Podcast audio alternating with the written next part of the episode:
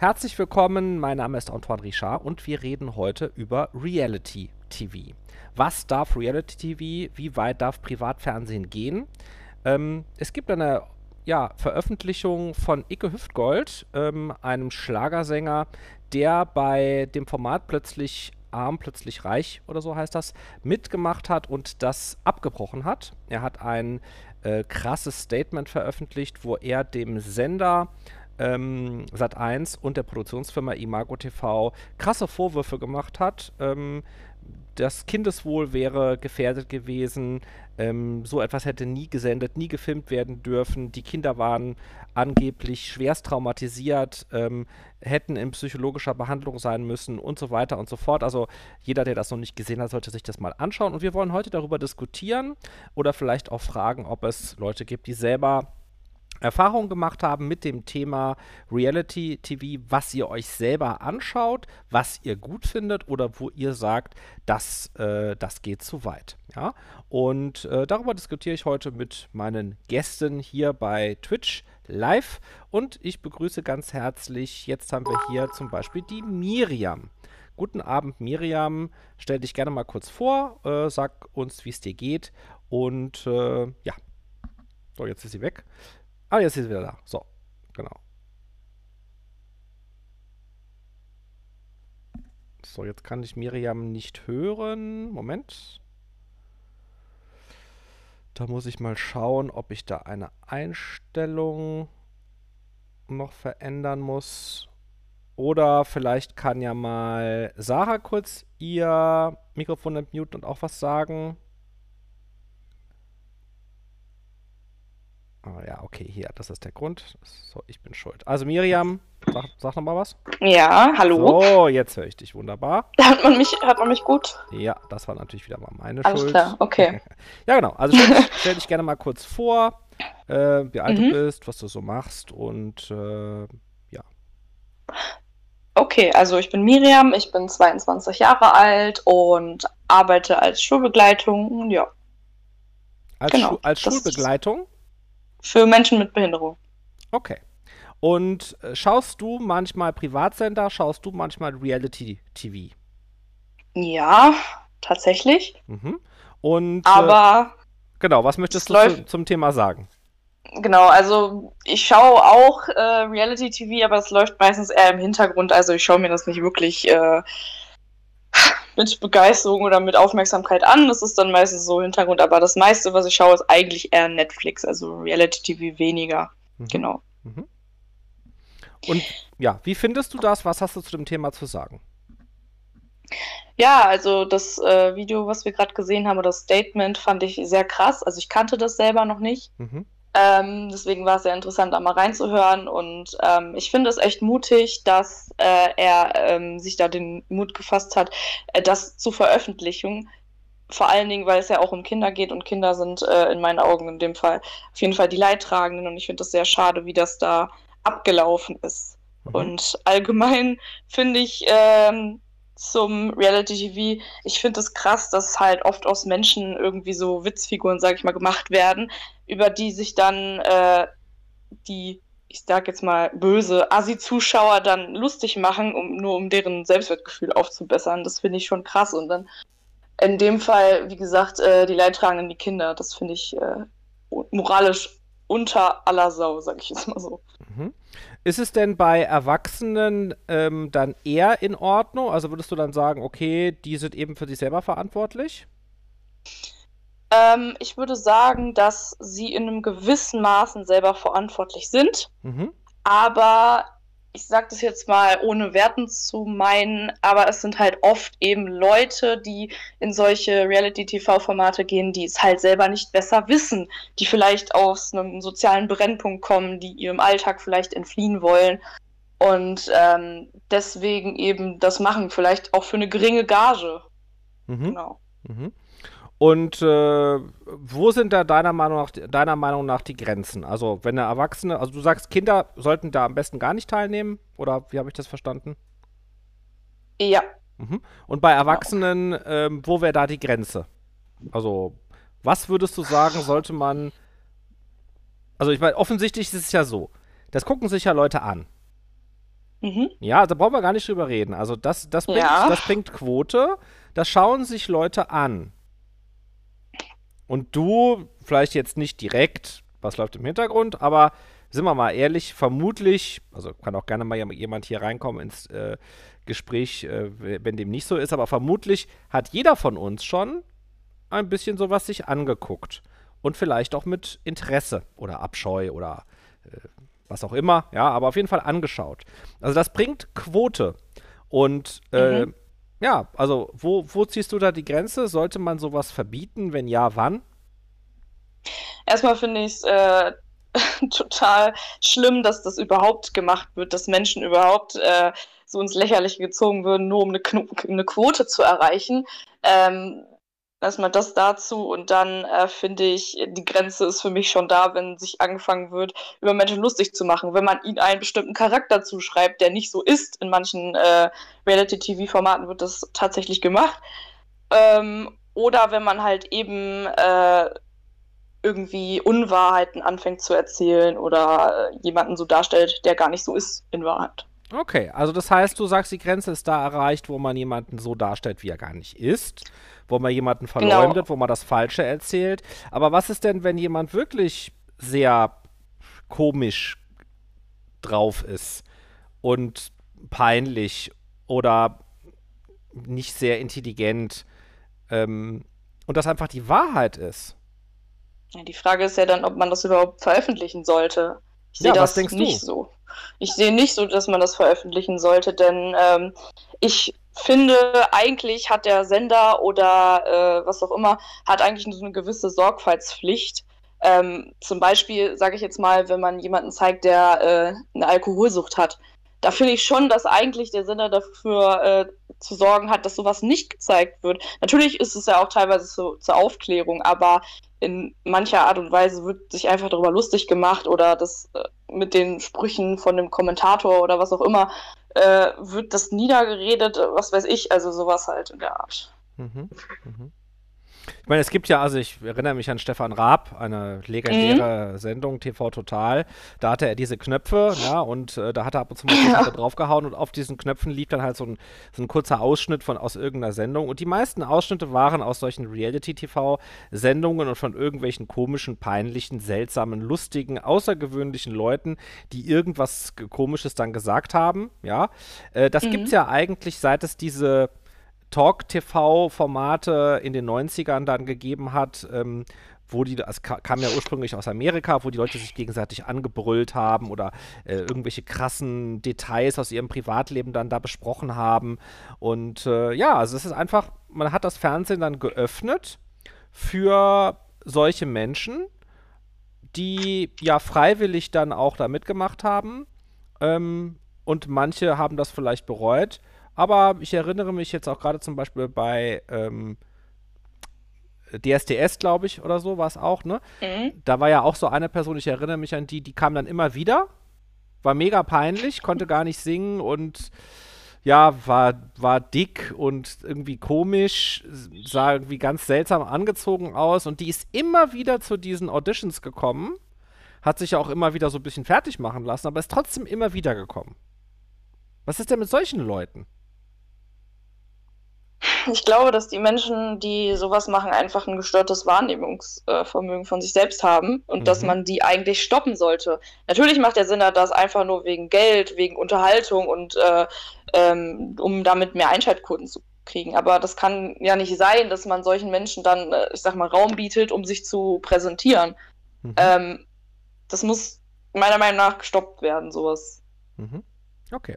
Bleibt gerne ein wenig in der Diskussion. Wir haben mal hier noch genug mhm. Plätze frei. Ähm, gerne können hier auch noch zwei Leute mit dazukommen. Ähm, ich frage jetzt mal einfach äh, Sarah nach ihrer Meinung. Hallo Sarah, einen wunderschönen guten Abend. Stell dich gerne kurz vor und sag uns, was du zu dem Thema denkst. Ja, hallo, ich bin die Sarah, ich bin 14 Jahre alt und ich bin Schülerin. Mhm. Und ja, also ich wollte jetzt ähm, noch was dazu sagen ähm, zu dem Thema. Ähm, ist es okay, wenn Menschen, die finanziell nicht so gut dastehen, ähm, ins Fernsehen kommen? Also ich finde es nur okay, wenn es freiwillig ist und sie niemand dazu zwingt, dass sie ins Fernsehen kommen und ihr Leben da so preisgeben. Mhm. Und ähm, ich finde es auch nur gut, wenn diese Leute selbst in der Lage sind, äh, das zu entscheiden. Also wenn sie körperlich und psychisch dazu in der Lage sind.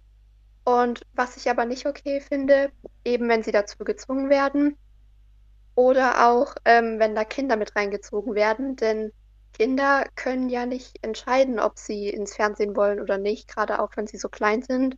Mhm. Und ähm, ja, ich finde das nicht okay, wenn die Menschenwürde bedrängt wird und wenn Leute einfach so bloßgestellt werden.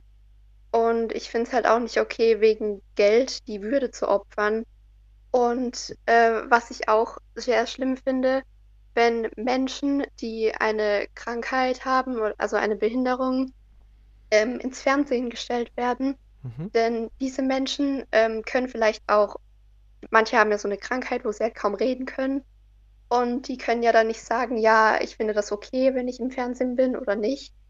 Und ja, das ähm, können sie halt nicht selbst entscheiden. Und ihre Eltern zum Beispiel denken halt auch nicht so wirklich nach, ob das für ihr Kind gut ist. Denen geht es auch manchmal nur ums Geld. Und ja, also ich möchte jetzt niemanden damit angreifen oder so, aber es muss halt jeder für sich selber wissen und das ist meine Meinung dazu.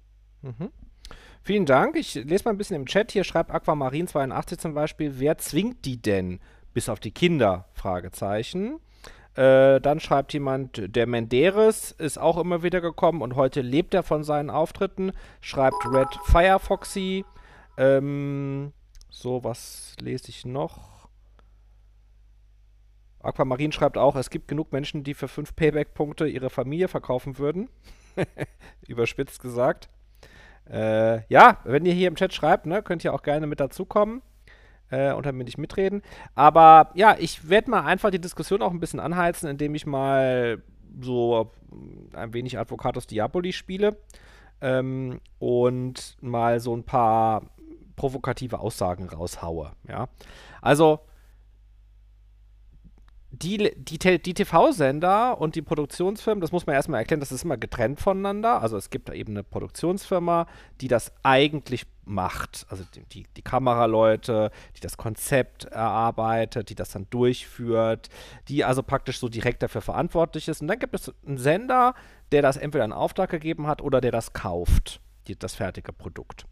Und ähm, die, die, die, Sender haben ein, ein, ein Dilemma, das möchte ich kurz erklären. Das ist so, so, ganz interessant vielleicht, weil einem das nicht so klar ist. Und zwar, man sagt, es zählt nur die Quote. Das stimmt nicht ganz. Also natürlich geht es darum, wie viele Leute zuschauen, aber dafür kriegt ja Sat1 äh, beispielsweise kein Geld. Ja, da kriegt Netflix äh, für Geld. Also wenn es jetzt so ist, dass es ein äh, Pay-to-View-Anbieter ähm, äh, ist, also wo du einfach äh, dann deine monatlichen Gebühren zahlst. Da zählt dann schon eher die Quote. Also Netflix, Netflix möchte dann schon genau wissen, wie viel äh, Klicks dann so ein Film oder eine Sendung hatte. Ähm, bei Sat1, die kriegen ihr Geld von Werbekunden. So, da kriegen die ihr Geld her. Und Werbekunden äh, verkaufen Produkte. Und Produkte verkaufen Werbekunden am liebsten an Leute, die das auch wirklich kaufen und bezahlen. Und deshalb brauchen sie eine passende Werbeumgebung. Das heißt, diejenigen, die eigentlich den Sendern sagen, was sie am besten machen sollen, das sind die Werbekunden. Und den Werbekunden werden auch ganz häufig neue Sendungsformate oder Ideen äh, vorher gezeigt. Ja, also ihnen wird dann so ja, erklärt, hey, wir haben eine tolle neue Sendung, das ist eine schöne Werbeumgebung, weil ich sag mal so, äh, nehmen wir mal an, da gibt es jetzt eine Sendung, wo sich Leute gegenseitig mit Code beschmeißen und sich anpissen oder so, keine Ahnung, also so, so richtig, richtig schlimm. Da würde ja jetzt beispielsweise äh, ein Lebensmittelkonzern für ein jeweiliges Lebensmittelprodukt dann nie Werbung machen wollen, egal wie hoch die Quote ist. Ja, also gut, dann vielleicht gibt es da Ausnahmen, aber äh, das ist natürlich auch da entscheidend, ja. Und dann ist es ja so, also wir haben es jetzt so gehört, äh, das scheint so bisher zumindest, ähm, seid ihr da einer Meinung, bei Kindern und eingeschränkten, behinderten, kranken Menschen, da ist so eine Grenze, aber äh, das passiert ja eigentlich so nicht. Klar kommen Kinder auch ins Fernsehen, da können wir auch gleich nochmal drüber diskutieren, aber wenn wir jetzt mal bei Erwachsenen bleiben, da werden ja keine Personen gezeigt, die entmündigt worden sind, sondern die sind alle mündig, also geschäftsfähig. Und die haben entschieden, das zu machen. Und dieser andere Fall, dass man dann jemanden so darstellt, wie er gar nicht ist oder verleumdet oder lügt, das ist auch nochmal ein extra Fall. Lass uns erstmal, lasst uns erstmal über den Fall sprechen, dass Leute zwar überspitzt und überzeichnet, aber doch grundsätzlich so dargestellt werden, wie sie auch wirklich sind.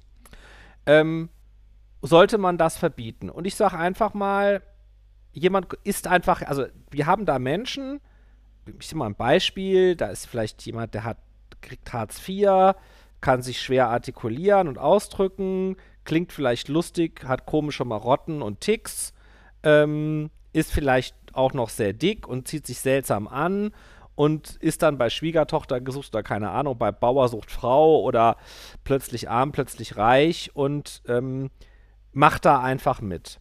Das ist doch freiwillig. Die Leute kennen die Sendungen doch. Die Leute guck, können sich doch diese Sendungen vorher angucken. Die wissen doch, auf was sie sich einlassen. W warum zum Teufel machen sie sonst da mit? Kann es vielleicht sein, dass ihr Leben so mies ist und so schlecht, dass es ihnen eigentlich egal ist, dass Leute dann auch über sie lachen, weil für sie das bisschen Fame und das Geld wichtiger sind? Sollte man diesen Leuten das verbieten? Icke Hüftgold ist natürlich jetzt ein großer Sympathieträger. Das heißt, man hört ihm zu und alle sagen sofort, der hat recht. Gut, dass er das auf, aufs Tablett gebracht hat. Aber natürlich könnte man jetzt auch sagen, der macht es sich sehr einfach, ja. Äh, wer ist denn da der Böse in diesem ganzen Spiel?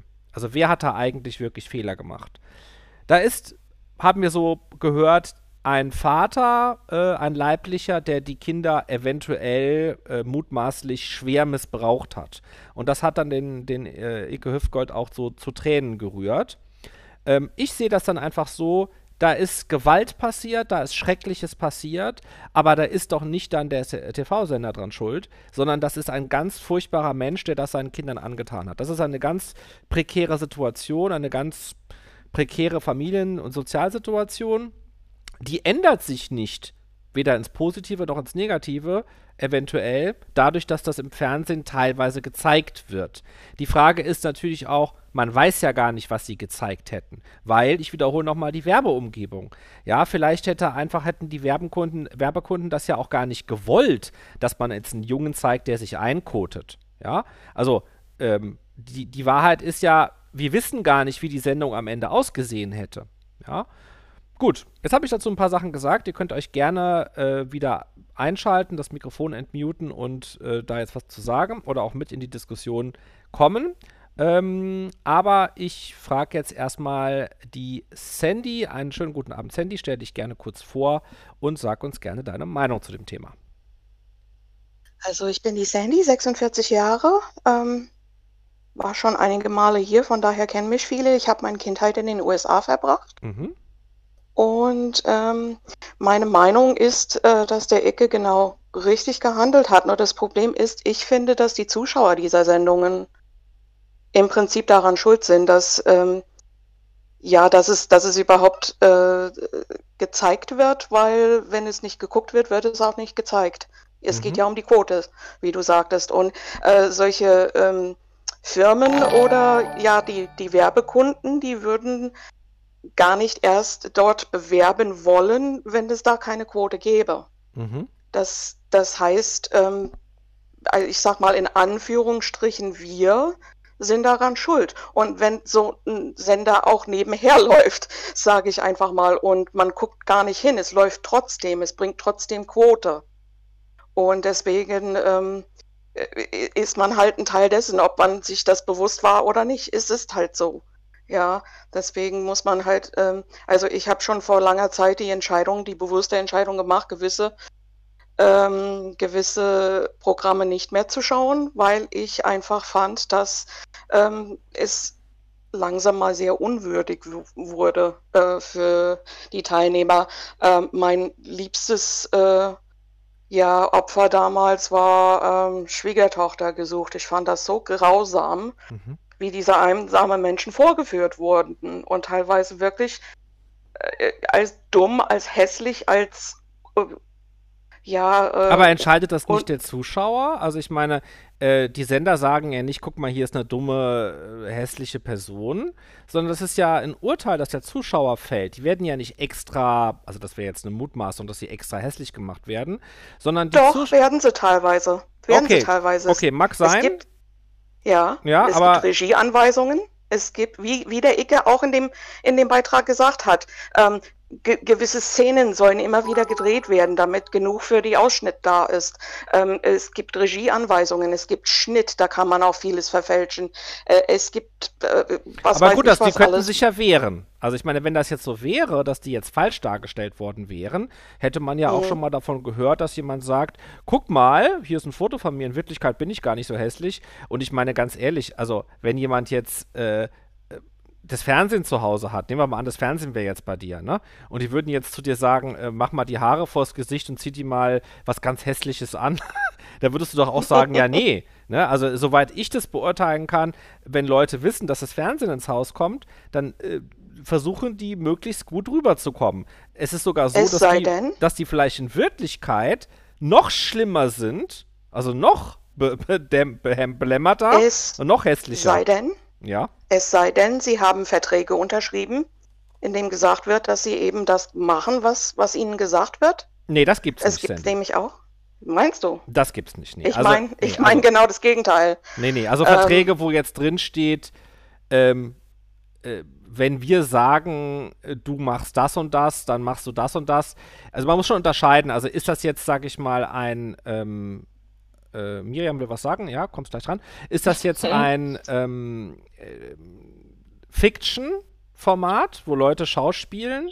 Oder ist das ein Doku-Format, wo die Leute sich selbst spielen? Und dass, dass Leute in den Verträgen stehen haben, dass sie was anderes darstellen sollen, als sie eigentlich sind, in einem Doku-Tainment-Format, habe ich persönlich jetzt noch nie gehört. Mhm. Ja, gut, äh, ich komme wie gesagt aus dieser anderen Kultur. Da drüben in den USA, da fing der ganze Schmarotz an, Das stimmt, wie ja. du vorhin gesagt hast. Und äh, ich kenne da so einige Tricks mehr, die die auf Lager haben. Ich weiß nicht, ob das hier auf, auf dieser Seite des Ozeans sich so abspielt, aber es, es gibt Tricks. Mhm. Und man kann in vielerlei Hinsicht tricksen. Und das Problem ist, dass die Leute sich dann im Nachhinein gar nicht wehren können, eben weil Verträge unterschrieben worden sind in dem halt drin steht, dass man über Geschehnisse oder Methoden halt nicht sprechen darf. Mhm. Miriam? Ja.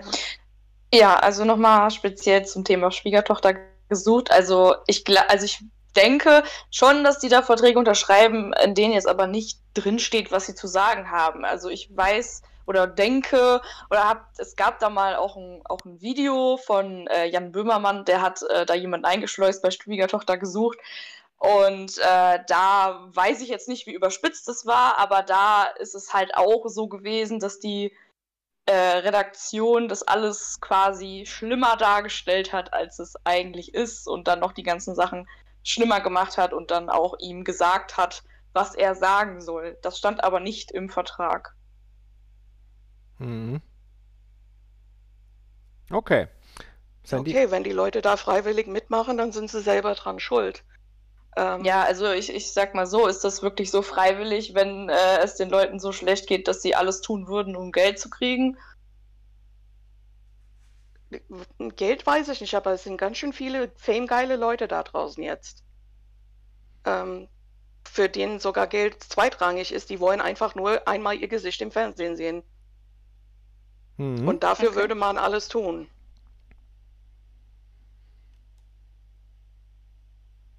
Ja, also das kann ich äh, bestätigen, denn ähm, ich habe ja tatsächlich solche Dokutainment-Formate auch gemacht, ja. Ähm, und bevor wir ähm, hier jetzt mal eine, einen neuen Gast, die Sonja, nach ihrer Meinung fragen, ähm, kann ich davon mal kurz erzählen. Also ähm, da war ich 30 und äh, hatte auch noch keine Erfahrung mit dieser Art von Formaten und bin da auch mehr so dazu gekommen wie die Jungfrau zum Kinde und wusste auch nicht so 100% auf was ich mich einlasse und war auch eher abgeneigt. Ja, also als der Trödeltrupp bei mir angerufen hatte und mich gefragt hat, ob ich da mitmachen will, habe ich erstmal gesagt, nein. Ja, weil das war für mich, ne, also ich war Student zu der Zeit Und äh, ich einfach, also ein bisschen intellektuell. Also, kein, also RTL 2 war jetzt nicht so mein Programm, ja.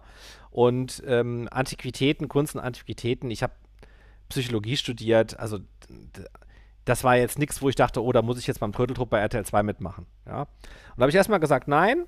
Und äh, mir erschien das auch so, ja, also nicht so, wie man sich im Fernsehen jetzt so vorstellt, so eine, wie in Hollywood, ne, sondern ich dachte mir so, als so eine Billo-Produktion und naja, dann habe ich natürlich auch mal gefragt, was kriegt man so? Ja, und dann haben sie mir das gesagt. Ähm, und da dachte ich mir so, oh, okay. also das war jetzt auch nicht so wenig für, äh, für mich damals als Student. Und dann habe ich mir das doch mal ein bisschen genauer angeguckt und dann habe ich die Sendung so analysiert, ja, und ähm, also so psychologisch. Und dann war es halt bei der Sendung zumindest so, da wurde ja auch das Leid der Protagonisten schon auch in den Vordergrund gestellt. Die Geschichte aber auch, also die Geschichte, die sie hatten. Äh, die Sachen haben jetzt keine so große Rolle gespielt, aber auf jeden Fall war der Coach ähm, eine positiv besetzte Rolle. Also mir war dann klar, mir kann da eigentlich nicht viel passieren. Ähm, ich helfe Leuten ähm, und kann natürlich auch dann selber bestimmen, wie das dann da abläuft. Und ich habe dann also keine super schlimmen Sendungen gesehen. Also die alten Sendungen waren ja auch noch ein bisschen netter als die später. Da war dann immer sehr viel auch so mit Müll und Container und so. Das war am Anfang beim Turteltrupp noch nicht so. Und ähm, ja, dann habe ich auch sehr viel erlebt ja, also es stimmt, man darf das eigentlich nicht erzählen. Also äh, in den Verträgen gibt es Schweigeklauseln, Verschwiegenheitsklauseln. Ich glaube aber, dass die teilweise so nicht gültig sind. So. Also natürlich darf man was erzählen. Äh, schon sowieso darf man Sachen erzählen, die sowieso klar sind. Aber eben nicht alles, ja. Und äh, was Icke Hüfgold da gemacht hat, äh, diesen äh, Kontrakt an der Stelle zu brechen, ist, glaube ich, für ihn gar nicht so gefährlich, wie das so rüberkam. Denn ähm, der hat ja Sachen aufgedeckt, ja. Und das ist natürlich auch ein schlauer Schachzug von ihm, weil Sat 1 wird jetzt einen Teufel tun, äh, den da anzugehen wegen des Vertragsbruchs, weil die dann noch schlimmer dastehen. Ja, also das, das glaube ich jetzt nicht, dass sie das machen werden. Ähm, wenn man solche Sachen aufdeckt, äh, glaube ich nicht, dass man dann da Ärger bekommt. Ich kann aber einmal eine Sache mal so im Gegenteil sagen, und zwar, es gab Leute, ähm, also es gab eine Folge beim Trödeltrupp, äh, die ich gedreht habe ähm, und die ist nicht gesendet worden. Also eine ganze Folge, die gedreht worden ist und nur um das mal so grob einordnen zu können, äh, so, eine, so eine Folge zu drehen dauert drei, vier Tage ohne Vorbereitung, also der reine Dreh. Und die Kosten dafür kann ich nur schätzen, also ich kenne sie nicht, aber ich schätze mal zwischen 50 und 100.000 Euro kostet das vermutlich. Ja, inklusive aller Leute, die da indirekt oder direkt beteiligt sind. Und die haben also diese Folge gedreht äh, mit mir und die wurde am Ende nicht gesendet. Die Leute, mh, hm, die Protagonisten, äh, haben sich selbst beworben. Die, also die wollten unbedingt in die Sendung. Das war, es war auch ganz oft so beim Trödeltrupp, da haben sich sehr viele Leute selber beworben, weil die eben die Hilfe von dem Coach haben wollten oder einen kostenlosen Container oder mal im Fernsehen sein oder was weiß ich. Und diese Leute, die sich da beworben haben, das war auch ähn ein ähnlicher Fall. Da waren zwar nicht direkt Kinder involviert, aber immerhin eine sehr junge Tochter mit Mutter, äh, die vermutlich psychisch beide vollkommen neben der Spur waren. Also das war, also was ich da erlebt habe, das darf ich auch nicht erzählen. So mache ich auch nicht. Ähm, aber allein schon wegen denen, ja, also weil ich jetzt nicht wollen würde, dass da irgendwelche Rückschlüsse am Ende ähm, gemacht werden können auf diese, diese beiden Personen, die daran teilgenommen haben. Ähm, aber das war wirklich krass. Also, das war, was mich da erwartet, also ich bin in, diese, in dieses Haus reingekommen. Ähm, die Mutter war verwahrlost, ja, also äh, das, das ganze Haus war verwahrlost. Äh, die Tochter war ganz seltsam. Also ich, ich, ich habe echt gedacht, also ich bin hier komplett im falschen Film. Ich konnte mir das auch gar nicht erklären, dass sie sich da beworben haben. Ich konnte mir auch gar nicht erklären, dass das da weiter gedreht wird überhaupt. Und ähm, dann kam auch die Polizei zwischendrin weil ähm, wir da unser Equipment in dem Haus hatten, also die Kameras, das, das, Licht und alles, und dann war halt so der erste Drehtag vorbei und am nächsten Drehtag haben die einfach nicht aufgemacht und haben wir das Equipment nicht mehr bekommen. Also da sind schon krasse Sachen abgelaufen. Am Ende haben wir eine komplette Folge gedreht, also mit Geschichte und allem drum und dran, mit Geld Rechtsübergabe und so. Und dann hat tatsächlich ähm, RTL gesagt, dass sie das nicht senden. Freiwillig. Also ich weiß nicht, was der Hintergrund war. Ähm, ich zumindest habe jetzt nicht gehört, dass die Protagonisten da jetzt irgendwie für verantwortlich gewesen wären. Nee, ich glaube einfach, dass der Sender diese krasse Sendung, die war, die, die war dem Sender einfach zu krass. Ja, also es stimmt jetzt nicht unbedingt, dass äh, ein Sender alles senden würde. Klar, die machen vermutlich alles für Geld, aber wie gesagt, die wollen ja ihre Werbekunden äh, zufriedenstellen. Gut, äh, guten Abend, Sonja. Äh, stell dich gerne kurz vor und sag uns deine Meinung Abend. zu dem Thema. Ja, mein Name ist Sonja, ich bin 23 Jahre alt. Ja, wie schon gesagt, ich bin ja in der Ausbildung.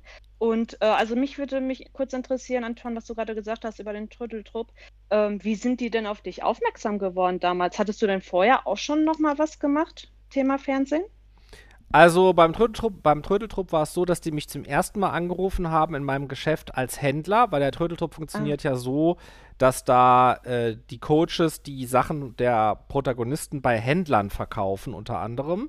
Und da ich ja auch ein Antiquitätenhändler bin, äh, haben die mich einfach so angerufen und in einer der ersten Folgen äh, wer den Trödeltrupp komplett kennt, hat die auch gesehen, tauche ich nicht als Coach auf, sondern als Ankäufer. Mhm. Und der Otto Schulte ähm, kommt da mit so einem alten Bus und will mir einen Ofen verkaufen. Und das haben die auch gesendet. Das ist Folge 8 oder so, keine Ahnung, 10, 12. Ich weiß, irgendeine frühe, eine der frühen Folgen vom Trödeltrupp. Und ich weiß nicht, ob die das immer noch online haben, aber müsste eigentlich. Und da habe ich anscheinend so gut mit dem gehandelt und war so sympathisch, dass die mich ein paar Folgen später angerufen haben. Ähm, das hat damit auch zu tun gehabt, dass der Trödeltrupp lief einmal die Woche. Und dann war der sehr erfolgreich und dann äh, hat der Sender gesagt, wir, wir machen das, wir bringen das täglich. Also wir machen mhm. fünf Sendungen die Woche. Und das haben die natürlich mit ihren drei Coaches dann teilweise gar nicht mehr geschafft. Da war ja dann Schükrü, Mauro und Otto. Und dann haben sie den vierten gebraucht und äh, das war dann ich. Ah, so. Ja, weiß ich, also von Hören kenne ich ja die äh, Sendung, aber habe die nie so geschaut, deswegen. Ja, also da, da ah, sind auch noch weitere krasse Sachen passiert. Ne? Da gab es dann auch Messis ja. und auch, wo ich dann auch gesagt habe, naja, also die haben psychisch schon krasse Probleme. Also das weiß, also eins kann ich auf jeden Fall sagen, das gilt jetzt nicht für alle Redakteure, die da vor Ort das realisieren, also Re Realisatoren heißen die, glaube ich. Ähm, die Realisatoren, das sind die Verantwortlichen am Set, die diese ganzen drei, vier Tage dann verantwortlich sind und in direktem Kontakt zur Produktionsfirma oder auch zum, zum Sender stehen. Und diese Realisatoren, die sind schon meistens menschlich ziemlich krass drauf. Also, ähm, ich, ich weiß noch, äh, eine Sache kann ich noch erzählen. Das war eigentlich eine schöne Folge, ja, ähm, aber da habe ich auch Skrupel gehabt. Und zwar war das so, dass da war eine Familie und da ist jemand gestorben in der Familie, die Oma oder so. Und die konnten irgendwie nicht abschließen mit dieser Sache und konnten auch das Haus, das sie da geerbt haben, das konnten die nicht richtig leer räumen, weil sie irgendwie mit diesem Tod nicht abschließen konnten. Und dann habe ich halt die Sachen verkauft und am Ende, also am letzten Drehtag, sagt die Realisatorin zu mir, und jetzt fahren wir auf den Friedhof. Und da habe ich gemeint, wie? Ja, wir jetzt drehen wir auf dem Friedhof. Dann habe ich gedacht, was wollt ihr denn auf dem, was wollt ihr, okay. was wollt ihr auf dem Friedhof drehen? Ja, wir haben hier äh, was vorbereitet, also so, so, ein, so, ein, so ein Bild, ja. Äh, und äh, die ganzen Sachen sind jetzt verkauft und nur das Bild ist übrig geblieben. Und das sollen die jetzt ans Grab stellen und sich von der, von der Oma nochmal verabschieden. Und ich soll denen das sagen. Also die wussten das nicht. Ja, also die, das haben die ja auch geplant dass ich denen das vorschlage. Und da habe ich erst ähm, gesagt, mache ich nicht. Nee, das mache ich nicht. Hätte ich, hätte ich auch nicht gemacht. Ja? Nee. So, und ja. dann habe ich, dann hat die es aber noch, dann hat die mich so überredet und hat gesagt, ja, guck mal, Antoine, ähm, das ist doch eine schöne Geschichte, die wollten doch Abschied nehmen und das ist doch jetzt mal eine gute Gelegenheit und dann, dann gehen wir alle gemeinsam zum Grab und dann können sie das Bild, das ist doch schön und das, äh, das ist doch wichtig, das ist doch Teil der Geschichte. Dann hat sie mir das so schmackhaft gemacht und dann, dann habe ich so mit dem ganz schlechten Gefühl das dann aber doch gemacht und okay. ähm, ich war natürlich auch noch nicht so erfahren im Fernsehen und noch ein bisschen schüchtern und habe mich auch noch nicht so getraut, da Widerspruch einzulegen. Mhm. Und äh, dann standen wir da an, an, de, an dem Grab und ähm, die Kamera läuft. Also ich sag denen dann so, wir fahren jetzt. Ich sollte auch noch sagen, das ist eine Überraschung. Ich sollte gar nicht sagen, wo wir hinfahren. Also die Kamera läuft, ich gehe hin zu denen und sage hier, ne, ich habe eine Überraschung, äh, ich fahre jetzt mit euch wohin. so, und dann sind wir da hingefahren. Da, und dann haben die gemeint, ja, wissen wir, wo sind wir denn? Wir sind noch am Friedhof. Sag ich, ja, wir sind am Friedhof. Wir gehen jetzt zum Grab von der Oma und da möchte ich euch was geben. Und, und die Reaktion von den Leuten? Die, neutral, neutral, also die waren eigentlich, also meiner, also ich war verwundert, die haben sich gar nicht so dagegen gewehrt. Also ich habe das am Ende, ich, ich komme gleich zum Ende, wo eigentlich so der, der Clou der ganzen Sache dann äh, klar wird. Also die standen am Grab, ich gebe denen das Bild von der Oma und sag so, alle Sachen sind verkauft, das Bild ist übrig geblieben, also so ungefähr war die Geschichte, glaube ich. Jetzt, jetzt könnt ihr das da hinstellen und könnt ihr mit der Sache abschließen. Und äh, dann fing auch jemand an zu weinen am Grab. Aber es war nicht negativ. Es war nicht, ja, also die haben nicht geweint, weil es so schlimm war, dass jetzt die Kameras liefen, sondern die hat geweint, weil sie ergriffen war von der, von der ganzen Situation. Ich habe das Gefühl gehabt, jetzt mal so psychoanalytisch, dass die Tatsache, dass die Kameras dabei waren und das gesendet wird, hat der ganzen Sache so eine krasse Bedeutung verliehen. Und irgendwie wollten die das auch. Also ich habe irgendwie das Gefühl gehabt, die, die Familie, da waren auch Kinder dabei, auch minderjährige Kinder. Zwei Stück, ja. Die haben da auch mitgestanden. Und ich habe das Gefühl gehabt, dass die alle so damit einverstanden sind, dass das so abläuft. Und dann hat irgendjemand auch geweint und dann haben die sofort die Kamera drauf gehalten und sofort mhm. rangezoomt. Und dann habe ich die Redakteurin im Hintergrund gesehen, wie sie so mit den Fäusten in den Augen so angedeutet hat, weißt du, die Fäuste so hin und her bewegt in den Augen. Ja, so, ja, ja. Äh, guck mal, jetzt weint sie, ne? Und ich dachte mir, boah, was für eine Bitch. Ja?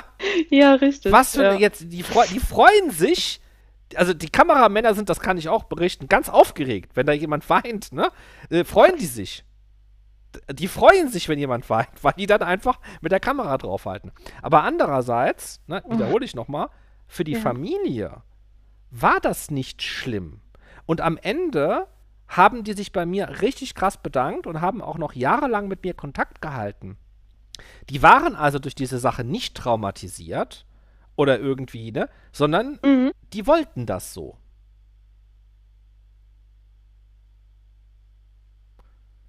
Gut. Ja. Oh. Jetzt, ihr könnt ja gerne jetzt was okay. dazu sagen, wenn ihr wollt. Ne? Äh. Aber wo du das gerade sagtest mit der Kamerarichtung, ne, mit dem Weine, das ist irgendwie aber auch typisch. Es ist genauso wie bei diesen Reality-Shows, ach, keine Ahnung, so wie Big Brother oder keine Ahnung, ähm, wenn da irgendwie was ist, gerade bei uns Frauen, ne, Gesäß oder Brüste, dass da auch direkt die Kamera drauf gehalten wird. Ja, findest, findest du das nicht in Ordnung? Schwierig. Also, wie ich habe da, denn? also. Mh, mm, oh, ja. ähm, ja, wie finde ich das, ne? dass man direkt da immer mit der Kamera draufhält? Muss jetzt nicht sein, aber es ist, es ist immer schwierig. Ähm, kommt jetzt auch ran, welches Format, wenn es jetzt gerade so ein Format ist wie, ach keine Ahnung, ich sage jetzt mal Love Island. Da sind die alle da auf so einer komischen Insel, dies und das. Ist klar, dass man da einen dünnen Bikini da äh, sich sonnen lässt, etc. Und dass man da mit der Kamera draufhält. Ja, das ist dann halt so, ne? Also ich persönlich finde es jetzt nicht schlimm. Miriam? Wenn sich jetzt wahrscheinlich ja. wir jetzt aufregen. Also ich finde das schon krass, dass man mit der Kamera draufhalten muss. Es, äh, es ist halt so richtig stereotypisch, ne? Also äh, die heult, wir machen Drama. Ähm, da sind Brüste zu sehen, da ist ein Hintern zu sehen, wir müssen sexualisieren. Also ich finde es halt, ne, äh, richtig typisch. Meinst du jetzt, wie die sich dann äh, kleiden? Die, äh, nicht wie, wie sie sich das? kleiden, sondern dass halt draufgehalten wird, um ja Drama zu zeigen, damit halt entertained wird. Ach so, meinst du das? Okay. Was guckst, Und, du dir, äh, was guckst du dir denn gerne an, Sonja? Oh, ich schaue eigentlich so gesehen gar kein Fernsehen. Ich mache da meist dann immer Netflix etc. oder so an. Aber äh, was ich zu Reality-Shows sagen kann, nochmal, ähm, ich hatte letztens, also wenn ich das jetzt so vergleiche, finde ich die deutschen Reality-Shows scheiße. Also wenn ich das mit letztes Jahr mit diesen Promis unter Palmen, das war ja ganz, ganz schlimm. Ich hatte das auch gar nicht geschaut, nur so ein paar Ausschnitte und von Arbeitskollegen immer gehört. Äh, boah, unterster aller Sau. Und wenn ich jetzt die äh, anderen Formate, wie zum Beispiel jetzt in den USA, gab es zum Beispiel eine Reality-Show, die hieß, also die lief aber auf Netflix, ähm, Finger weg hieß sie. Die fand ich zum Beispiel sehr gut. Da habe ich dann auch alle Folgen geschaut, weil ich es dann auch sehr, sehr interessant finde. Und was jetzt auch aktuell läuft auf Netflix ist The Circle. Aber da gibt es verschiedene Länder, USA, Frankreich und Brasilien. Da hat mir die französische Version viel besser gefallen, ähm, anstatt jetzt den deutschen. Was Bin passiert da? Erzähl mal, was, was ist das von der Sendung? In The Circle, oh, Circle ist, also ich finde es richtig cool. Das ist mal, mal wieder was ganz, ganz anderes. Also, ähm, weil die Deutschen kriegen es irgendwie nicht geschissen. Wenn ich ganz ehrlich bin, gerade was so Entertainment äh, betrifft. Ne, da sind die Amis etc. besser. Naja, also in The Circle geht es darum, äh, man ist, äh, man hat seine eigene Wohnung in einem ganz großen Gebäude. Und ähm, man, ah, wie soll man das erklären? Äh, man hat halt in, der, in dieser Wohnung, klar, es sind auch Kameras etc., aber ähm, es gibt halt ein Programm an Fernseher, das heißt The Circle, da ist man mit anderen Leuten aktiv. Also du machst dir dann halt entweder ein Profil mit einem Profilbild und äh, eine Beschreibung etc. Und äh, das wird dann halt so gesehen dann öffentlich gemacht, diesen Circle. So, und in diesem Circle sind auch andere Leute. Die kennst du aber nicht. Die sind auch in diesem Gebäude, aber die haben alle eine eigene Wohnung. Und äh, die können sich natürlich auch Profile erstellen, aber sie müssen nicht ihre Identität angeben, sondern die Identität eines anderen, zum Beispiel eines Freundes oder äh, die sagen, nee, äh, ich möchte ein Fake-Profil erstellen und so weiter und so fort. Und die agieren dann miteinander in diesem Circle, müssen dann irgendwelche äh, Aufgaben meistern etc. Und am Ende, ähm, wer gewonnen hat, äh, kriegt dann 100.000 Dollar. Ja. Es mhm. hört sich jetzt kompliziert an, aber das ist total cool. Da war zum Beispiel äh, zwei ältere Omis, die haben sich zu ihren Enkel ausgegeben. Die hatten halt ein Profil von ihren Enkel erstellt. Also der Enkel wusste das natürlich. Also es wussten halt alle, dass äh, dass der Enkel wusste, dass die Omis sich da beworben haben, etc. Und die durften das dann auch, das Bild dann auch benutzen. Das war dann alles abgeklärt. Und dann haben die Omis halt so getan, als wären die ein Teenager. Und das ist natürlich in dem Chat beim Sprachstil etc. halt auch ein bisschen aufgefallen. Und dann wussten halt die anderen Mitglieder, okay, das könnte ein Fake-Profil sein. Und dann geht man dann so gesehen in Klicken, in diesen Circle halt, in diesen Chatrooms, in so eine Art Klicken. Und äh, oh, das klingt psychologisch halt, voll ausgefeilt denkt sich dann halt so, äh, ja, okay, der könnte ein Fake sein, wir tun uns jetzt zusammen und ähm, kicken dann diese Person raus, etc. Aber da war kein Mobbing, um Gottes Willen. Also da war kein Mobbing oder sonstiges und deswegen hat mir diese Show auch sehr, sehr gut gefallen. Und es war auch so spannend gewesen, weil die wussten ja nicht, dass hinter diesem Profil diese zwei Omis steckten. Mhm. Das weiß ja nur derjenige, der die Sendung ja halt guckt, weil ich wusste ja, ich gucke die Sendung und wusste, okay, der ist es fake, das ist fake, das, das, wurde ja aufgeklärt. und das ist total klasse. Also ich kann da wirklich so Circle äh, Frankreich empfehlen. Also das war für mich das Beste. Bevor, das wir, bevor wir Rocco Fox reinholen und nach seiner Meinung fragen. Nochmal an euch beide, Miriam, Sonja, kurz die Frage. Kennt ihr Get the Fuck Out of My House? Äh, ja, vom Namen her, aber ich habe das, glaube ich, noch nie gesehen. Da kann ich ja auch mal fragen, auch im Chat und so weiter. Oder hier Sarah und Sandy, wenn ihr das kennt. Get the Fuck Out of My House war eine Sendung auf Pro7. Da konnte man sozusagen in Anführungsstrichen das Haus gewinnen, in dem man drin war. Also nicht ganz, sondern es ging dann um Geld. Und äh, da kamen irgendwie 100 Leute in das Haus rein. Ja, und äh, genau. mit der Zeit wurden und immer mehr aus. Und zwei Quadratmeter gehabt erstmal. Ach doch, jetzt, jetzt weiß ja. ich. Ja. ja. das war ja auch grenz, also was äh, grenzwertig. Also was ja, das sind ja auch Leute in, teilweise auch in Ohnmacht gefallen, mussten vom Arzt abgeholt werden, sind auch dann eben, weil es so schrecklich war, da freiwillig wieder rausgegangen. Wie, wie fandet ihr die, die Sendung? Sollte sowas erlaubt sein? Ist das in Ordnung oder war das schon die Grenze? Das war eine Sendung, wo jemand was gewinnen wollte. Ähm, ein Eigentumshaus zu gewinnen in dieser heutigen Zeit, äh, wer sich dafür freiwillig hergibt, dann herzlichen Glückwunsch, wer gewinnt. Ja, aber ja. ich meine jetzt, äh, sollte, ist das in Ordnung, dass man da alles für, also die waren ja wirklich, teilweise war es ja halt schon, also die Leute haben halt wirklich alles gezeigt, waren in der psychischen Extremsituation und alles wurde gefilmt, überall auch, ne, in Dusche, Toilette, also Toilette glaube ich nicht, aber äh, beim Schlafen komplett, ne, so, ist das, ist da nicht schon eine Grenze überschritten? Ja, also zum einen muss ich sagen, dass ich finde, dass die Leute vielleicht ein bisschen geldgeil sind, die da mitmachen. Aber ich finde schon, dass da eine, auf jeden Fall eine Grenze und, und, äh, überschritten ist. Ähm, Ja, also ich finde es schon krass, dass äh, sozusagen Leid, also wenn man jetzt davon ausgeht, dass sie auch in psychischen Extremsituationen gefilmt wurden und bei allem, das ist ja so eine Art Leid und dass das, das dann als entertaining äh, benutzt wird, ist, finde ich, moralisch einfach nicht vertretbar. Aber ist es nicht so, dass das Menschen sich immer am Leid anderer Leute irgendwie aufgeilen, sich dafür interessieren, dass es doch, sag ich mal, ich weiß jetzt nicht, ob mir das richtig einfällt, Sophokles, Antigone, äh, Deutschunterricht und so weiter, dann ging es doch irgendwie darum, äh, dass wir dann gelernt haben, wir verfolgen die Geschichten anderer Menschen, weil wir selber das nicht durchleben wollen, durchleben wir die Leiden anderer Menschen und das macht uns Spaß. Ist das nicht so in jeder Geschichte, die man auch liest?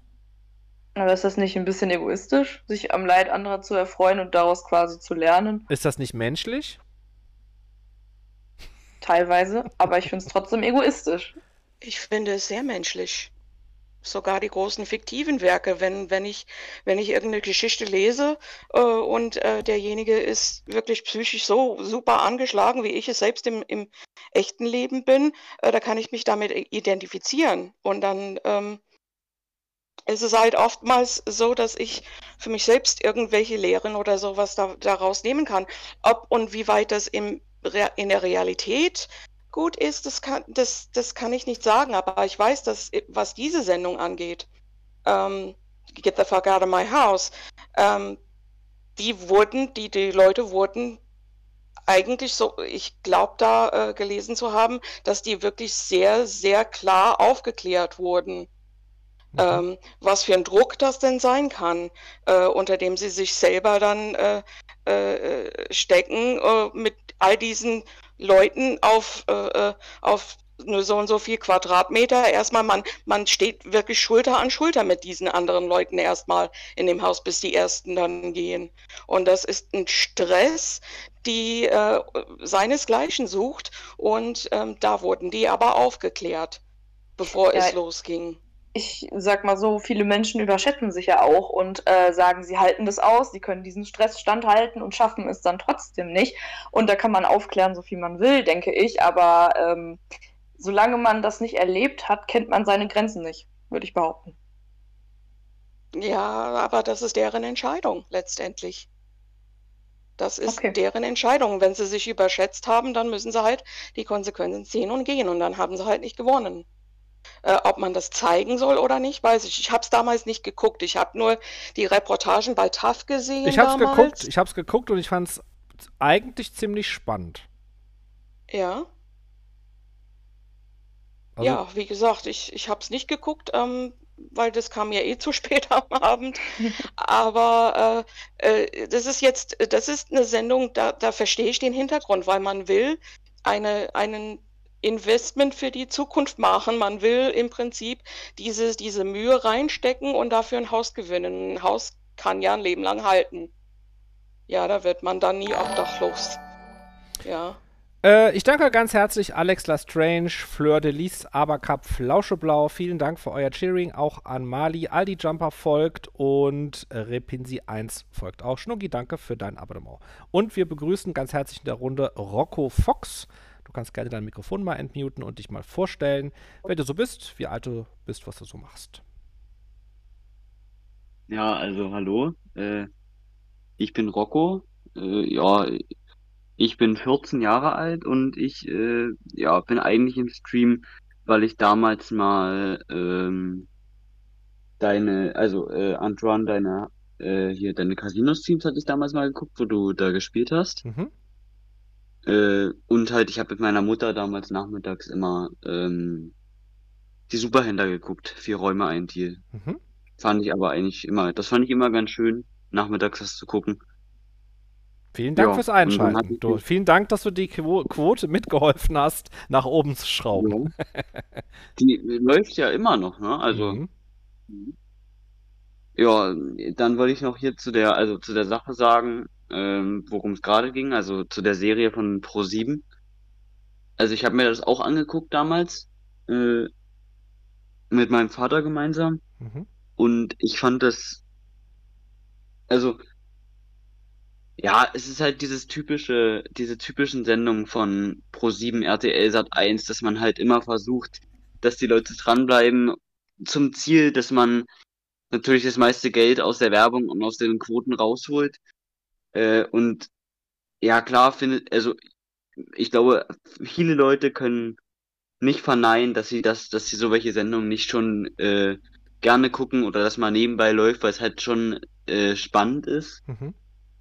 Und äh, halt, naja, äh, sozusagen der Anreiz da ist, das weiter zu gucken, wenn es halt, äh, die wissen ja schon, wann sie aufhören mit der Sendung und spannend in der nächsten Folge weitergeht. Naja, so Cliffhanger. Ja, genau, generell gucke ich das ja jetzt nicht mehr so, vor allem Privatfernsehen und so, weil mich die Werbung halt auf, aufregt, wenn ich da eine Viertelstunde gucke und danach zehn Minuten Werbung sind, das mag ich halt nicht. Mhm. Äh, ja, wenn, wenn ich halt, wenn ich das halt gucken möchte, gucke ich halt, wenn, äh, auf TV Now Premium halt. Da mhm. kann man ja ohne Werbung gucken, das finde ich jetzt nicht so schlimm. Aber bei so, so welchen Sendungen gucke ich halt das eigentlich fast gar nicht mehr. Und diese ganzen ja. Inselsendungen, wo irgendwelche Z-Promis halbnackt äh, rumlaufen und irgendwelche ja. Spiele machen, äh, guckst, ja. du, guckst du sowas? Nee, also äh, sowas gucke ich tats tatsächlich nicht mehr. Ähm, Aber so du hast es mal geguckt. So. Aber du hast es mal äh, geguckt. Nee, tatsächlich nicht. Ich habe äh, ich hab das wirklich noch nie geguckt so richtig. Ich höre zwar, dass es die Sendung gibt und sehe die Werbung manchmal. Mhm. Ähm, gucke ich aber selber nicht rein, weil es mich halt einfach nicht interessiert und ich halt einfach sowas nicht gucken möchte, weil ich halt weiß, dass es halt äh, was, dass es halt nicht der Realität entspricht, wenn da halbnackte Menschen rumlaufen, die man eh nicht kennt. ja. Lustig ja, formuliert. Äh, ja, es entspricht nicht der Realität. Es stimmt. Also normalerweise befinden sich Z-Promis nicht zu zehnt, halb nackt oder ganz nackt auf einer Insel und erfüllen irgendwelche Aufgaben. Nee, das hat das Fernsehen gemacht. Und auch wenn sie in irgendeiner Villa sind oder irgendein Bachelor, es gibt ja so viele, das ist ja alles, also Dokutainment-Formate gibt es ja wirklich eine ganze Menge. Gibt es denn irgendein Dokutainment-Format, ähm, wo du gegen Geld, also gegen eine gute Bezahlung, doch vielleicht mitmachen würdest? Ähm. Das ist eine gute Frage. Also, die Superhändler, ähm, die Superhändler. Da, ja, ja, gegen Geld würde ich da mitmachen. Mhm. Äh, ich auch.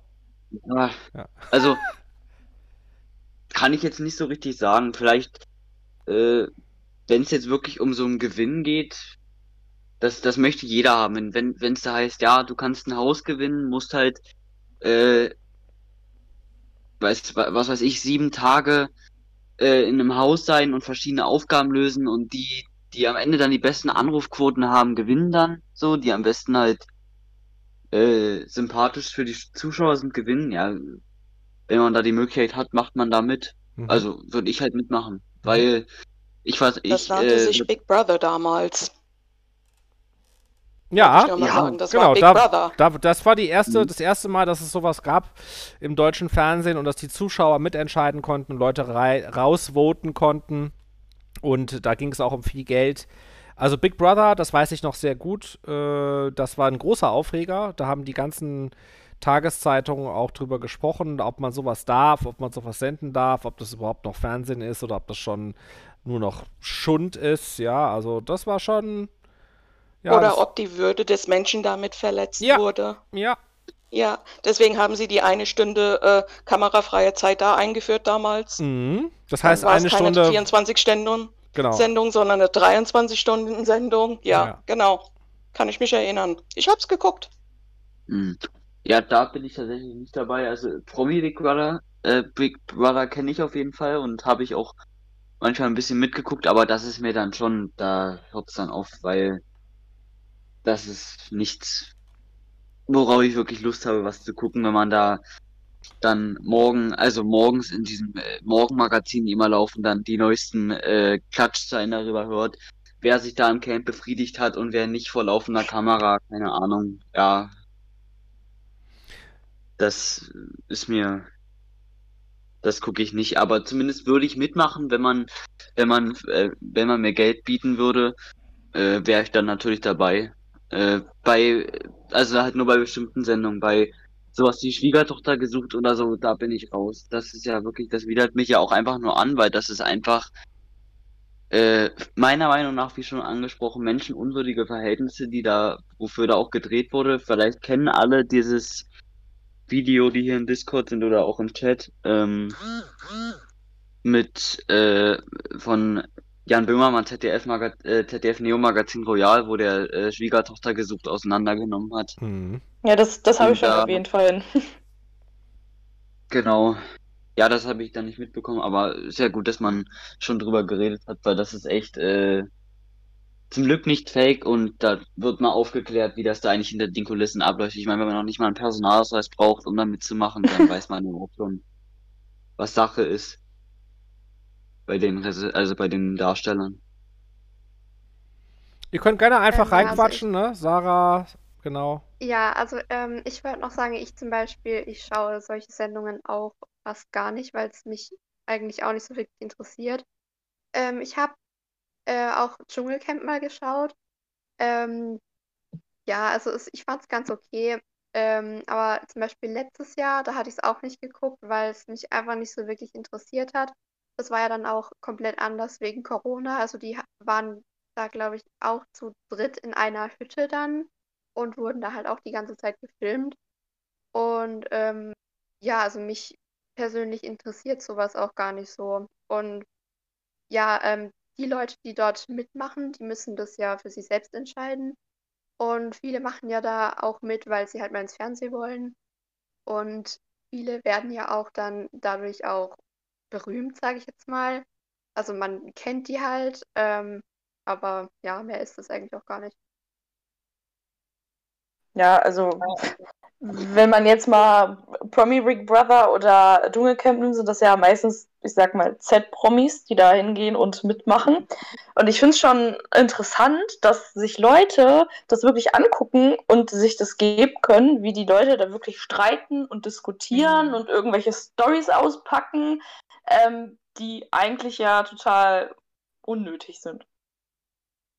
Ja, oder man sieht es ja auch zum Beispiel bei Bachelor oder Bachelorette, ähm, die beschimpfen sich dann die ganze Zeit auch und streiten sich und ich finde das auch wirklich manchmal richtig blöd so.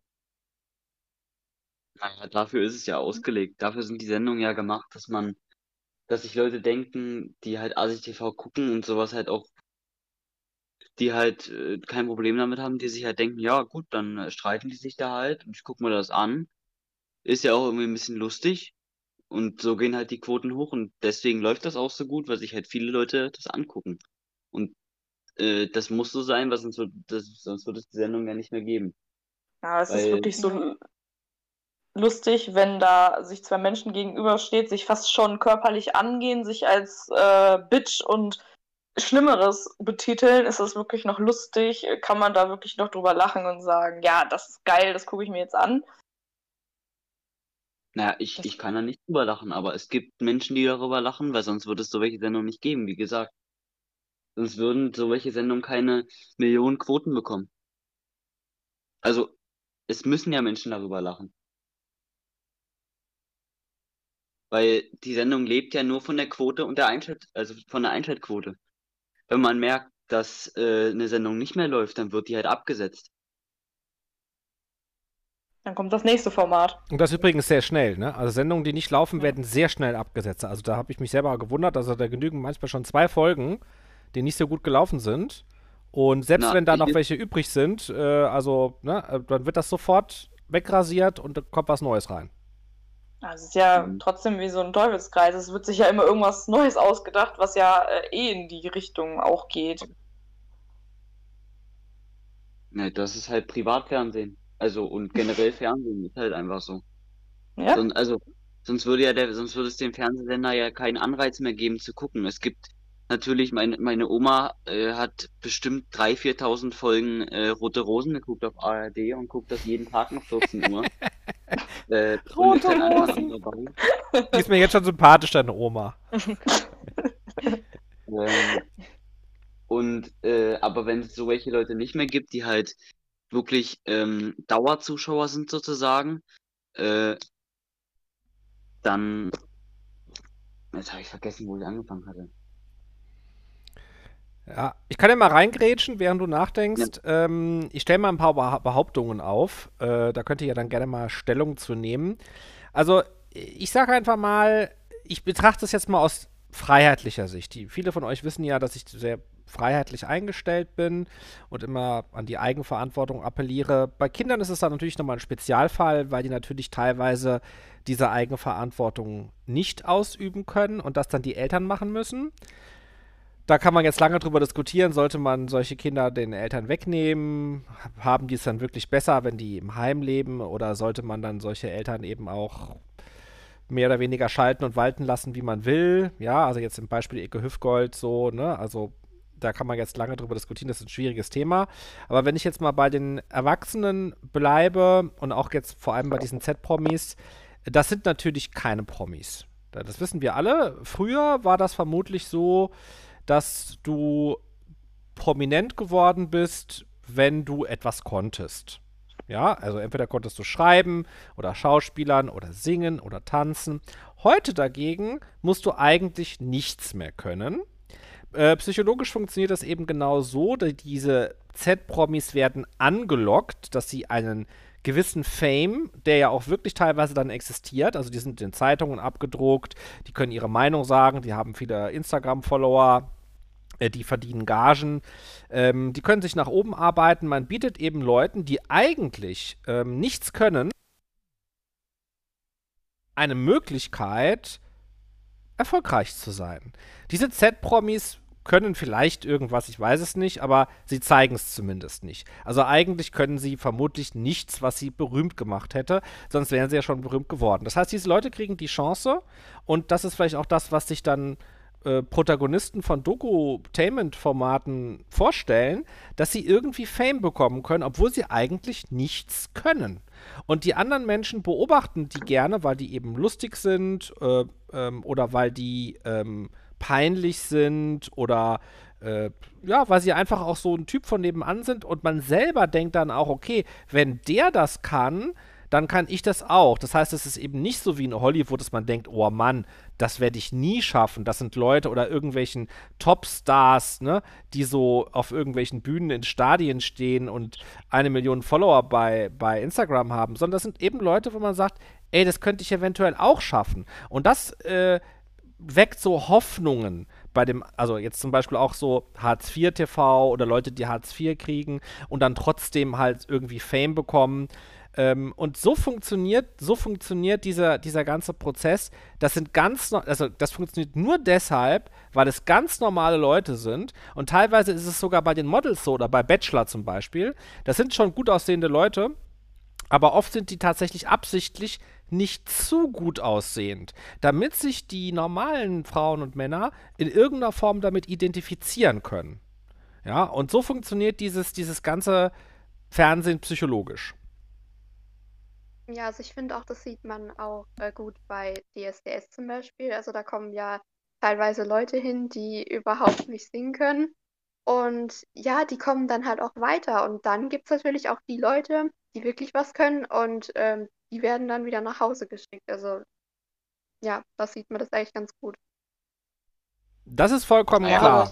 Ja, Entschuldigung, Rocco, äh, ein Satz nur, dann darfst du. Äh, in diesen Formaten, wo es, also in diesen Talentshows, geht es normalerweise nicht darum, dass du etwas wirklich gut kannst. Also ich, bei Deutschland sucht den Superstar, ähm, ich muss mal kurz nachfragen, Deutschland sucht den Superstar, nee, was, da, wo die Leute alles Mögliche vorführen und nicht nur singen, wie heißt das nochmal?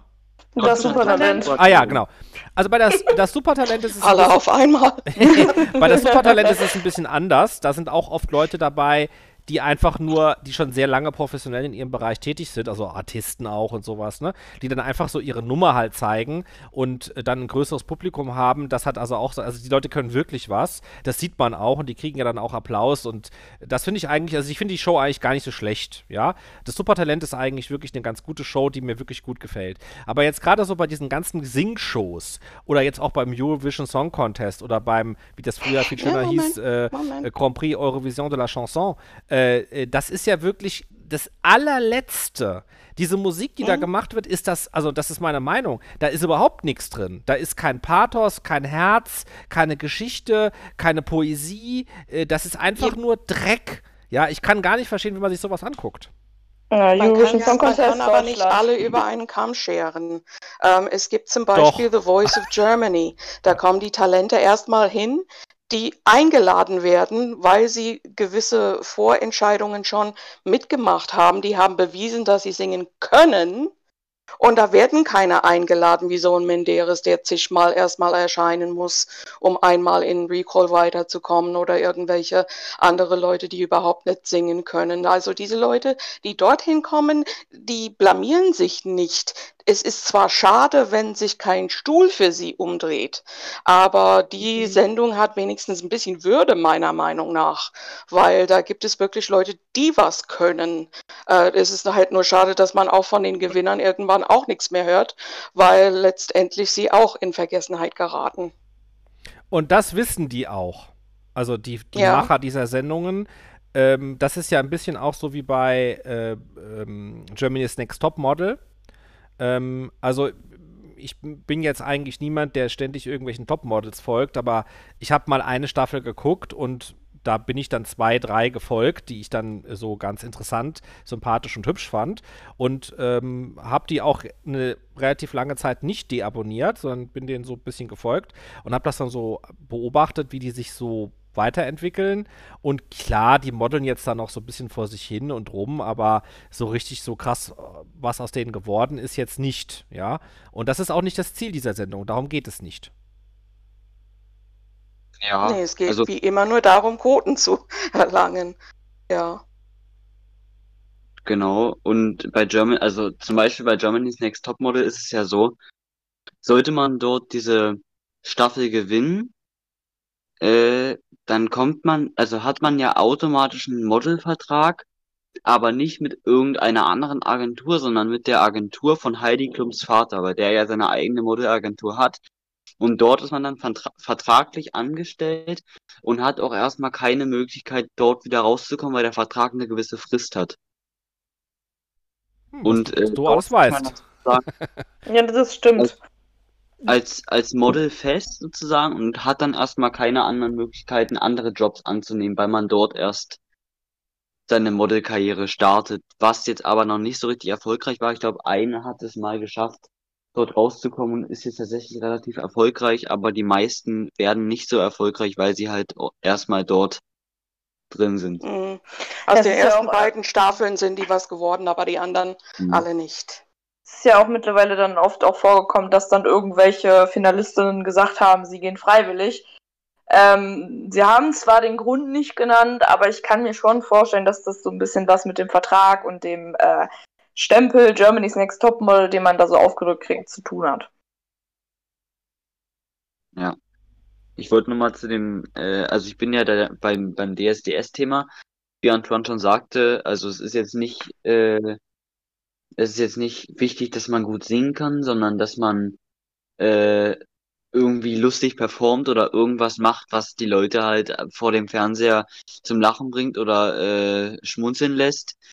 Und dazu gibt es ja immer bei DSDS vor, äh, also Forecastings, da kommt man dann so ein, da ist dann halt in irgendeiner Stadt, Köln, ist dann da so ein Anmeldeprogramm, da kann man dann hingehen.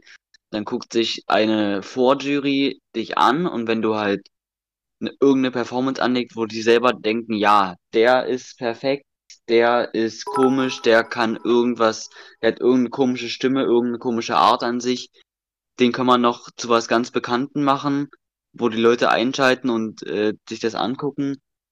Und die werden dann halt genommen und nicht die, die relativ gut singen können und in Anführungszeichen normal äh, sind sozusagen, obwohl ja niemand normal ist, aber in Anführungszeichen normal sind, die werden halt dann eben nicht genommen.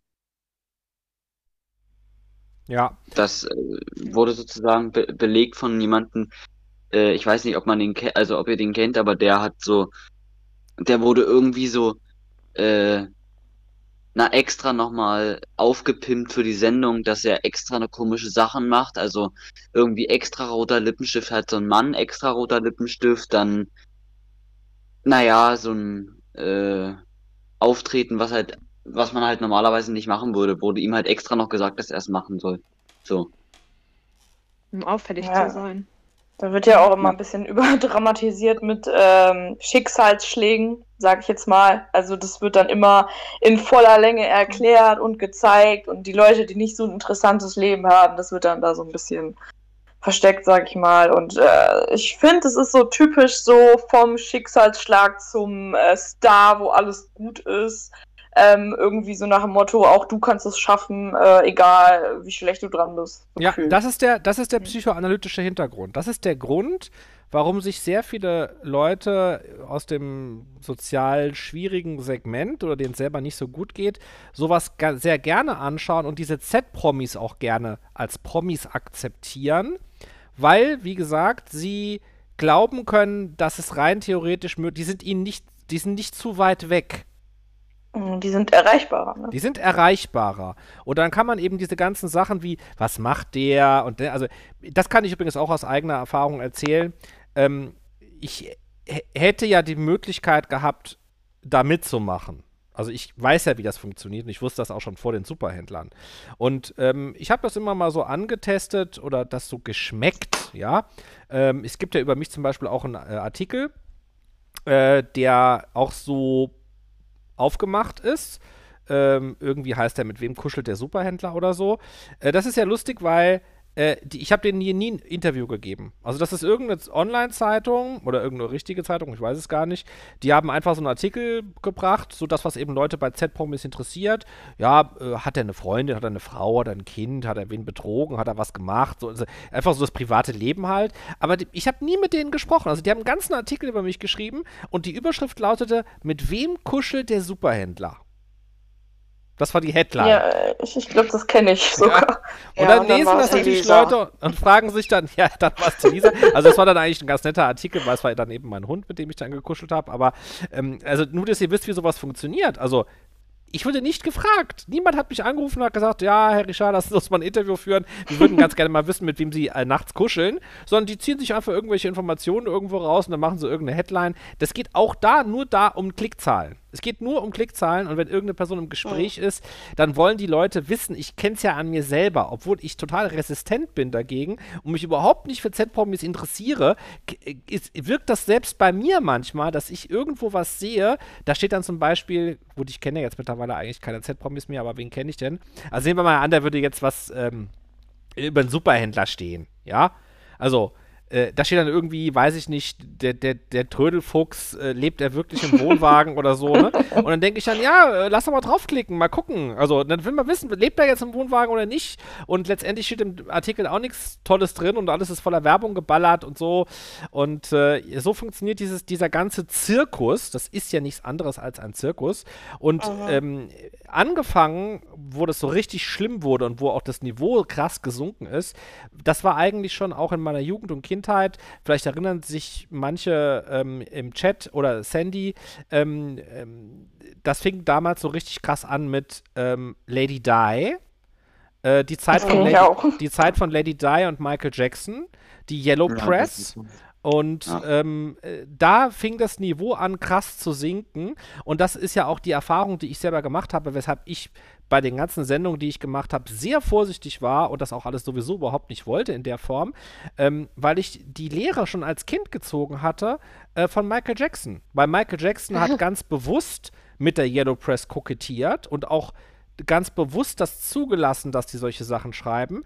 Und am Ende hat es ihn kaputt gemacht. Da habe ich auch Erfahrungswerte. Ja, erzähl mal. Da, das war in den USA noch, da war ich elf Jahre alt. Ähm, das hatte ich unter deinem Post vorhin geschrieben.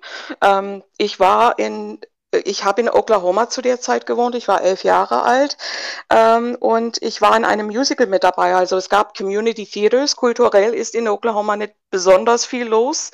Richtige Theaters gab es nicht, es gab halt nur so Laientheater. Und in dem Gebiet, wo ich gewohnt habe, so um Tulsa herum, ähm, gab es nur eine direkt in Tulsa und eine so ein bisschen außerhalb, wo ich war. Und ähm, äh, auf jeden Fall war das immer sehr großes Kino. Da sind immer ganz viele Leute aufgetaucht, wenn es da vor Vorsprechen, Vortanzen gab und so. Ähm, und ähm, ich äh, habe mich dann ähm, für so eine Sendung, äh, für so eine Sendung, für so eine Musical äh, da äh, vorgesungen, vorgetanzt. Ähm, Oliver, da, und das war die einzige Musical zu der Zeit, wo eine ganz große Kinderchor gebraucht wurde und zwar vordergründig, ja, dass die Kinder im Prinzip die Stars waren und die Erwachsenen halt zwar ihre Rollen hatten, aber halt zurücktreten mussten sozusagen. Und ähm, wie gesagt, in dieser kleinen Stadt war das großes Kino und das sind über 400 Kinder aufgetaucht, um äh, dort fortzutanzen, singen, sprechen, was auch immer. Mhm. Und ähm, da das eben so großes Kino war mit, mit diesem großen Kinderchor, am Ende waren 20 Stück, ich war dabei, äh, ich habe es äh, geschafft äh, und wir haben monatelang richtig, richtig hart gearbeitet. Also wir haben dieses Musical, ähm, wir waren ein Team, das war, äh, wir waren alle sehr talentiert, sonst hätten wir es nicht geschafft. Und ähm, dann hat sich äh, die lokalen Nachrichten in Tulsa für uns interessiert. Mhm. Wie gesagt, weil es das erste Mal war, dass es so ein großes Kinderchor gab. Und ähm, dann sind die gekommen und dann haben sie eine äh, Zeit lang mit unserer Regisseurin erstmal hinten gestanden und gesprochen. Und da hat sie so genickt. Und dann hat sie zwei, zwei Jungs aus der Besetzung ähm, geholt, die in den Proben, äh, sage ich mal, nicht die bravsten waren, die immer mal Faxen gemacht haben, die immer mal so ein bisschen Flausen im Kopf hatten, aber die waren trotzdem richtig gut dabei und die haben richtig gut mitgewirkt. Aber das sind die zwei Jungs, die ausgesucht wurden, um Interviews zu machen mit äh, äh, den Nachrichtensender. Mhm. Ähm, wir waren dann alle dabei, die haben die Proben gefilmt, die, die Interviews und so weiter. Und dann sind wir nach Hause gegangen und wollten noch am selben Abend die Nachrichten gucken. Und da kam äh, ja so ein Stück dabei raus, was ah. uns alle als Problemkinder dargestellt hatten.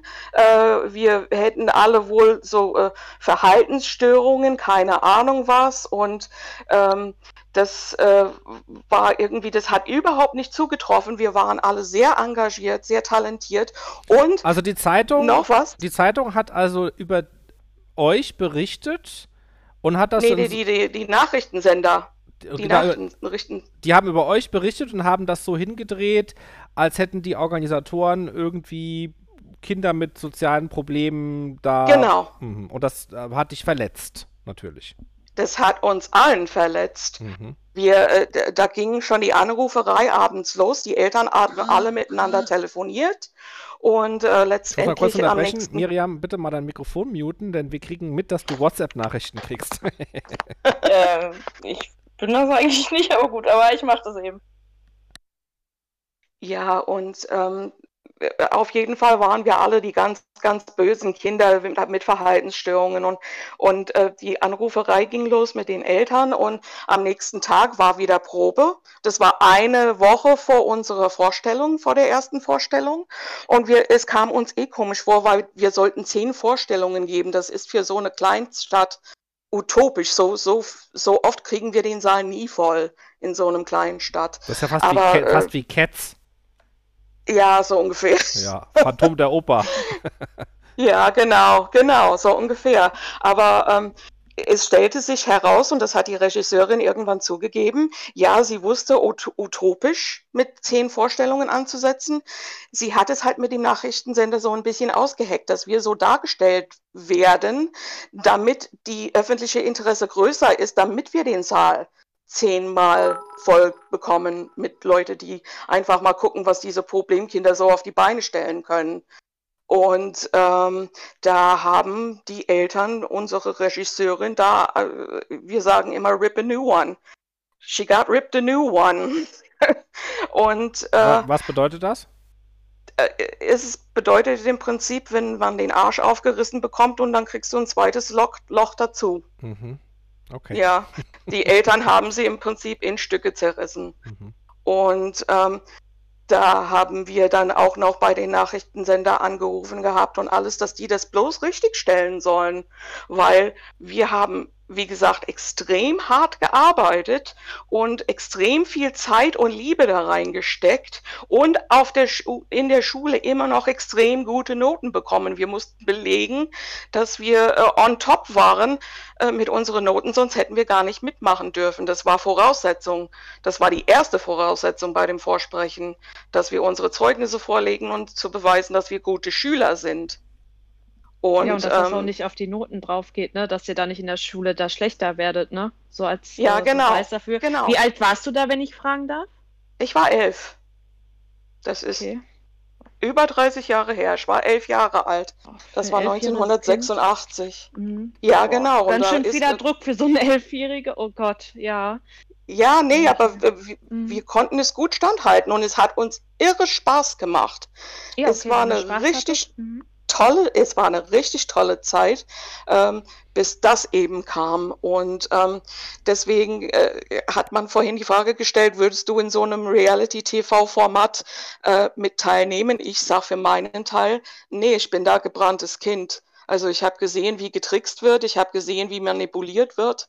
Und das war in den Nachrichten sogar. Ja, da sind die eigentlich angehalten, die Wahrheit zu sagen in den Nachrichten. Aber wir wissen mittlerweile, dass das jetzt nicht unbedingt mehr so der Fall ist. Und wie Antoine vorhin sagte, das ging so ungefähr mit Lady Di los. Und das war so um die Zeit.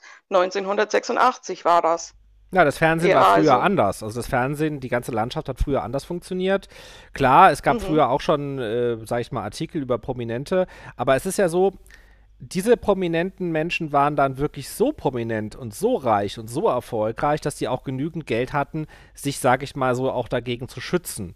Und ähm, mhm. mit Lady Di ist auch was passiert. Also für die, die das nicht wissen, dieses, die, diese Prinzessin äh, des englischen Königshauses war so jung und schön und die, die war so ein einfaches Mädchen und der Prinz hat die dann geheiratet und dann ne, war sie Prinzessin und das, die Leute fanden das alle ganz toll und äh, die, die Yellow Press hat sie sozusagen, also die Paparazzi haben sie so oft und so viel verfolgt, dass sie praktisch, kann man eigentlich sagen, äh, in den Tod getrieben worden ist. Also sie haben irgendwann dann sind geflüchtet vor der Yellow Press, vor den Paparazzi, die sie durch ganz Paris verfolgt haben in Autos mhm. und dann äh, ist, äh, sind die halt gegen einen Pfeiler in einer Brücke gefahren ähm, und äh, auf dieser Flucht und da, dabei ist Lady Di äh, gestorben. Ja. Und es fing halt mit den Nachrichtenagenturen an. Ja, genau. Rocco, du wolltest ja. was sagen? wissen alle, dass die nicht mehr unbedingt die Wahrheit erzählen und das finde ich schade. Früher konnte man sich darauf verlassen, dass die Nachrichten eben die Nachrichten waren, die halt äh, parteilos und, und äh, fair und neutral berichtet haben, aber das ist jetzt nicht mehr. Apropos Wahrheit sagen, mit der Presse, also da gibt es ja ähm, diese äh, Klatschmagazine, zum Beispiel die aktuelle dann Freizeitrevue, diese, dieser ganze Mist, ähm, der ja tatsächlich massenhaft gekauft wird, ein Verkaufsschlager ist, wo jeder, also wo ganz viele Menschen einfach zuschlagen und wo halt im Grunde genommen einfach nur Fake News drin stehen. Also es sind an sich keine Fake News, die komplett falsch sind, aber sie sind halt so verschleiert, dass man halt zuerst denkt, es ist was anderes passiert. Wenn da zum Beispiel steht, äh, als Beispiel, äh, tragischer Todesfall in der Kohl-Familie. Ähm, und dann aber rauskommt, dass, keine Ahnung, dass äh, das Meerschweinchen von der Frau von Helmut Kohl gestorben ist, so, dass das dann da drin steht. Aber auf dem Titel steht tragischer ja. Todesfall in der Kohl-Familie. So, dass es halt so verschleiert nennt wird, dass man, man halt denkt, heute, oh, heute, heute nennt man das Clickbait. Na, ja, genau, Clickbait. Clickbait. Aber mhm. in der Zeitung meine ich ja jetzt, also klar gibt es das im Internet auch, aber ich finde das halt in diesen Zeitungen noch viel krasser. Und ich verfolge ja ganz viel ähm, Jan Böhmermann, also ich bin da Satire-Fan und so, also mit ZDF-Magazin Royal, ähm, das gucke ich immer. Und äh, da hat er tatsächlich eine Sendung rausgebracht, wo er diese ähm, Klatschmagazine mal aufgedeckt hat, was man davon natürlich auch schon wusste, aber mal äh, mit Belegen und alles, ähm, wie, alles wiedergegeben hat und halt auch selber ein Klatschmagazin rausgebracht hat, was Satire gegen diese Klatschmagazin-Herausgeber ist. Also zum Beispiel, ich habe habe das Magazin jetzt hier, das erste, hier steht jetzt drauf Philipp Welte. Das ist ein Herausgeber von einem Klatschmagazin von Freizeit. Ähm, und hier steht dann Horrordiagnose Krebs, Ausrufezeichen. Oder ist der Jungfrau oder Steinbock. So. ähm, also er hat praktisch jemanden. Entschuldigung, warte mal, Moment. Hab grad was verschluckt. So, also der, der also der mhm. hat praktisch jemanden, der eigentlich eine Zeitung verlegt und selbst Verleger ist, da drauf gedruckt. Genau, er hat sozusagen Lügen über jemanden verbreitet, also Fake News über jemanden verbreitet, der selber Fake News verbreitet. Das ist sozusagen das Ziel dieser Sendung, also dieser, dieser Zeitschrift. Ja, typisch Böhmermann auch, ne? Ja, genau, also äh, das. Der mag Antoine nicht, der Böhmermann, oder habe ich das falsch verstanden? Habe ich, ich glaub, irgendwo ach, irgendwie gesehen? Ich glaube, der kennt mich gar nicht. ja, du würdest angeblich halt erwähnt in der letzten Podcast, aber ich habe es nicht gehört. Im Podcast von Fest und Flauschig oder was? Ja, ja, das habe ich unter einem von Antoines Beiträge gelesen, nee. dass ihm jemand gesagt hat, dass er erwähnt worden wäre. Nee, nee, ich bin da nicht erwähnt also, worden. Ah, ich habe okay. die letzten Ausgaben gehört von Boomer Cringe und diese ganze, die ganzen Sendung, Sonntagssendung, da wurde eigentlich nie was gesagt. Also klar äh, reden Olli Schulz und Jan Böhmermann über alles, ja, und muss man auch nicht überall dahinter stehen, was sie so sagen. Ähm, ja, aber ich glaube, sowas sollte man sich einfach nicht so doll zu Herzen nehmen. Ich denke, also, ich weiß jetzt, ich habe jetzt zumindest nicht gehört, dass Antoine da erwähnt wurde in dem Podcast, aber wenn, und wenn es nicht zu kritisch ist, dann muss man halt immer sehen, in welcher Relation man das jetzt sieht. Wenn es jetzt nicht zu krasse Kritik ist, dass man das halt keine Ahnung, die machen halt auch viel Satire und viel Ironie in dem Podcast, da muss man immer schauen. Ich, ich kam da nur mal im Trailer vor. Im Trailer? Ja, ja, im Trailer, da gab es einen Trailer. Äh, da mhm. kam ich drin vor, also am Beginn von Fest und Flauschig mit äh, meinem Wie kann man nur so dumm sein? Ach so. Mhm. Ja. Äh, und wie fandst du das jetzt? Fandst, also fandst du das jetzt äh, haben Sie sich gefragt, ob Sie das verwenden dürfen? Also ich muss, nee, die haben mich nicht gefragt. Also ich muss dazu sagen, äh, dass ich zu Beginn großer Fan von Jan Böhmermann war, als er seine Sendung irgendwo im ZDF Neo Spätprogramm hatte. Mhm. War ich großer Jan Böhmermann-Fan und der macht schon gute Sachen. Also Neo Magazin Royal fand ich gut, es war innovativ ähm, und Olli Schulz finde ich auch ganz nett und lustig. Ich finde halt, der Böhmermann macht sich halt natürlich teilweise sehr einfach. Man merkt auch, dass er für die Öffentlich-Rechtlichen arbeitet. Gut, das ist jetzt ein anderes Thema, aber ähm, was er so ab und zu mal aufdeckt, äh, das gilt auch für die andere Sendung, die Anstalt, ja, ähm, Beide, also Böhmermann und äh, die ZDF-Sendung Die Anstalt, die sind ja eher linksorientiert politisch und haben auch immer häufiger mal so den erhobenen Zeigefinger. Aber was die so aufdecken und wie die das machen, ist nicht immer schlecht. Und äh, gerade so zum Thema jetzt Yellow Press, äh, das ist eine innovative Idee, das so zu machen. Und ich finde das auch gut. Also auch das mit Schwiegertochter gesucht. Ähm, aber es ist natürlich recht einfach. Also Böhmermann hat es aus seiner Position da oben natürlich einfach, da oben drauf zu schlagen und den Leuten was vorzuwerfen. Ähm, das ist immer einfach. Ne? Aber trotzdem, ja, ist auf jeden Fall ganz lustig teilweise. Ja, das ist, also das ist klar, finde ich auch. Äh, da kann ich dir zustimmen. Ähm, natürlich hat Jan Böhmermann da auch im Hintergrund äh, ein, ein 30, äh, 30 Köpfe, die da, die alles mitmachen und sozusagen für ihn eigentlich alles raussuchen und für ihn das machen so, äh, dass er da selber fast gar nicht so richtig mit dabei ist, also halt wirklich normalerweise äh, der Zitierende ist und der das halt wiedergibt. Ähm, ja, ist ja, also äh, er, er macht schon coole Sachen. Mein Papa und ich sind da schon, äh, finden das schon cool, was der macht. Äh, ja. Also bei aller Kritik gegen Jan Böhmermann, das muss ich jetzt schon sagen, Jan Böhmermann ist meiner Meinung nach ein Künstler. Ich finde es zwar nicht gut, dass er äh, das Zwangsgeld der öffentlich-rechtlichen Medien kassiert äh, als Künstler, aber für mich ist das kein Z-Promi. Für mich ist Jan Böhmermann ein intellektueller Künstler, der zwar nicht immer meine Meinung vertritt und der mir manchmal tierisch auf den Sack geht, aber für mich ist es kein Z-Promi. Der kann was. Ja, also der hat was gelernt, der kann was und der hat Fähigkeiten und der hat auch Talente, ganz im Gegensatz zu manchen Z-Promis.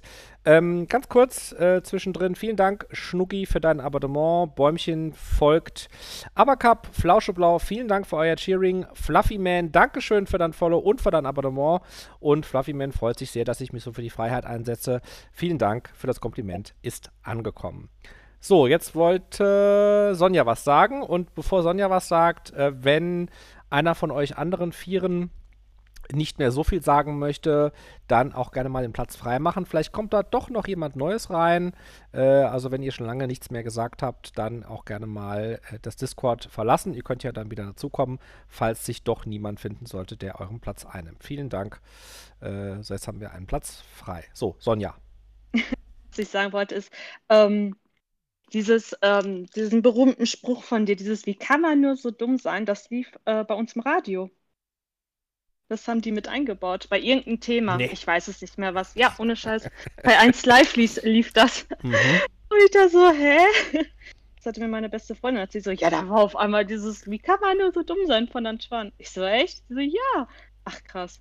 Ja, ich sollte, mal wieder, ich sollte mal. mal wieder so ein Video machen, wo ich mich tüchtig über irgendwas aufrege. Dann geht das vielleicht auch, auch wieder viral. Ja. So, Free Engel ist mit dabei. Herzlich willkommen. Ähm, du bist neu mit in der Runde. Stell dich gerne kurz vor und sag auch gerne, was du sagen möchtest. Hallöchen, ich bin Tina, 49. Ich war ja schon mal ein paar Mal hier drin. Hallo. Ähm, ja, ich hatte jetzt, äh, ihr seid irgendwie vom Thema abgekommen. Ich bin jetzt wieder bei diesen Trash-TVs und so. Da fiel mir gerade noch ein, dass diese Tine Wittler, die hatte doch damals dieses Einsatz in vier Wänden. Und diese Sendung ist genau deswegen auch abgesagt worden. Die kam ja dann nicht mehr. Das war auch in den Zeitungen und so zu lesen, weil genau auch die Leute, die da mitgemacht haben, äh, bevormundet worden sind und es nicht so gemacht worden ist, wie es dann hinter im Fernsehen dargestellt worden ist. Ne? Also da wurden ganz viele Leute richtig verarscht. Das mhm. fiel mir gerade noch zu diesem Thema ein, äh, ne, was die dann abgesagt haben. Ich weiß nicht, ob das einer jemals mal gesehen hat. Das fand ich nicht schlecht. Ja, ich kenne das. Ich, ich kenne das, ja. aber äh, ich wusste jetzt nicht, dass das wirklich so ist, dass da die Leute quasi verarscht wurden. Das ist mir jetzt neu, höre ich zum ersten Mal. Ja, musst du mal googeln. Vielleicht gibt es da irgendwo noch äh, diese. Wie hieß diese, die nochmal? Einsatz in vier Wände, ne? Mit genau. Tina Wittler. Ja, die genau. habe ich immer, die habe ich immer äh, Wiener Hitler genannt, glaube ich. Und dann hat das ja hinter Vera, die Vera dann gemacht, ne? Die Gab es nicht dann irgendwie auch sowas von wegen ähm, diese Sendung, wo dann so Schicksalsschläge gezeigt wurden und dann die vom irgendwelches Bauteam Ach, dann ja, das Haus ja, umgebaut genau, hat. Genau, ich weiß genau. Nicht mehr, wie es hieß. Ja, richtig, das war das. Sorry, ich habe mich vertan. Genau, das Ach war so, das. okay. Genau, aber das war ja auch so. Dann haben die, sind ja genau, Haus ist abgebrannt. Genau, ich bin blöd. Aber genau, ich habe das jetzt vertauscht. Sorry, da hast du recht.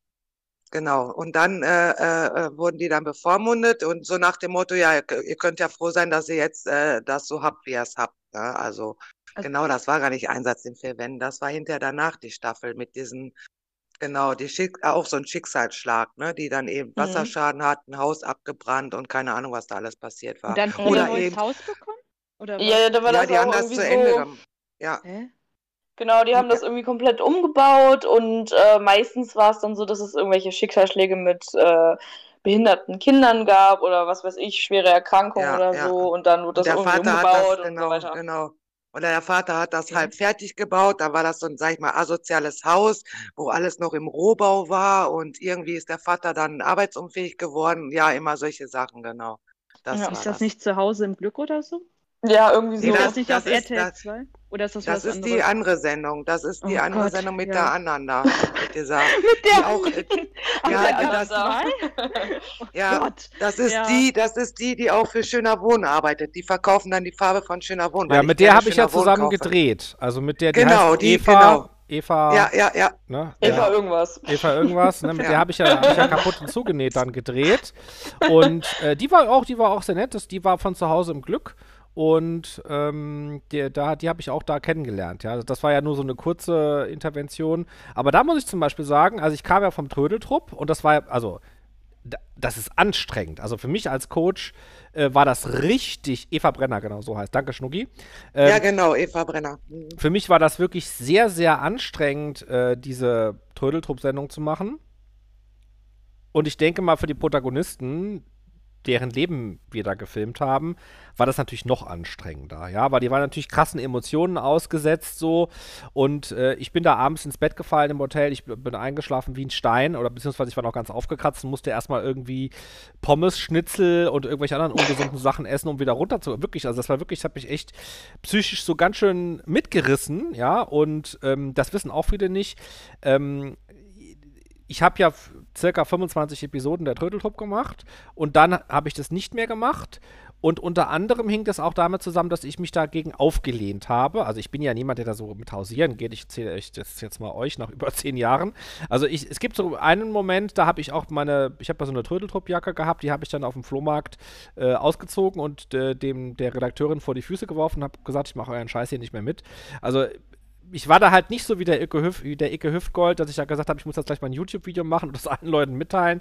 äh, YouTube gab es damals auch, glaube ich, noch nicht so. Aber in jedem Fall äh, hat mich das alles sehr geschlaucht, sehr müde gemacht und sehr abgenervt. Und danach war ich dann eben später bei Kaputt und Zugenäht und da hat man schon gemerkt, was ein Unterschied das ist. Also ZDF und RTL 2, ne? Das ist ein Unterschied wie Tag und Nacht.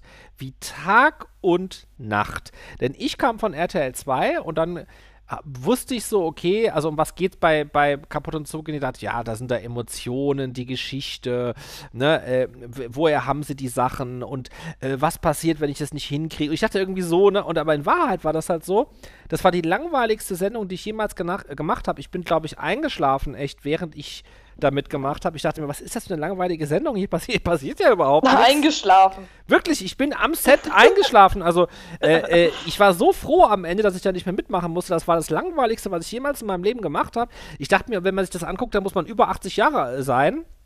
Oder zwei Corona-Infektionen hinter sich haben. Also, äh, ich weiß es nicht. Also, das äh, wirklich schlimm.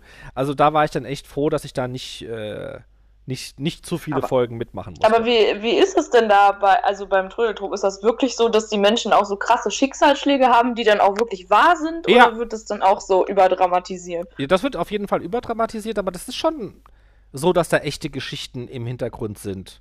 Also okay. das ist äh, schon so, dass, ja, es gibt ja Leid, es gibt krasse Geschichten, es gibt Schicksalsschläge ja. und äh, man wundert sich da manchmal, also die seltsamsten Geschichten werden ja auch vom Leben selbst erzählt.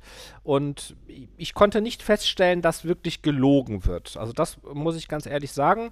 Ähm, das mag in anderen Formaten anders gewesen sein, aber das, was da stattfand, war, sagen wir mal, die Wahrheit, aber es war natürlich mit dem Spotlight auf bestimmte Sachen dann fokussiert oder teilweise auch ein bisschen dramatisiert vielleicht, aber es war schon die Wahrheit, doch. Wurden dann manche Sachen vielleicht auch ein bisschen anders erzählt, also so anders dargestellt, als sie eigentlich sind. Also jetzt nicht gelogen, sondern dass es einfach nur irgendwie anders erzählt wurde. Also, naja, das ist ja immer eine Interpretation, ne? Also ja, okay. äh, letztendlich kommt dann die Sendung, das sind dann irgendwie stundenlanges Material, die kommt dann in den Schnitt und der mhm. Schnitt und die Redaktion machen da eine Geschichte draus. Und natürlich werden dann die Protagonisten nicht mehr angerufen und gefragt, sind sie einverstanden, dass wir den Fokus jetzt auf den Tod ihrer Mutter legen.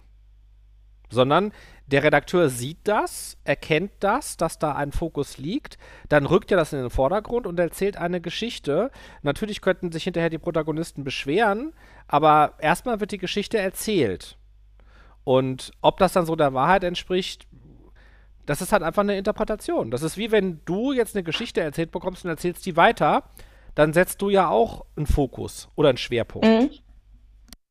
Ja, aber diese ja, Familie, diese, die da an der Presse gegangen ist, damals bei, diesen, äh, bei dieser Sendung, da muss ja was dran gewesen sein. Danach hat man äh, diese Tine Wittler nicht mehr gesehen und die Sendung gab es dann auch nicht mehr.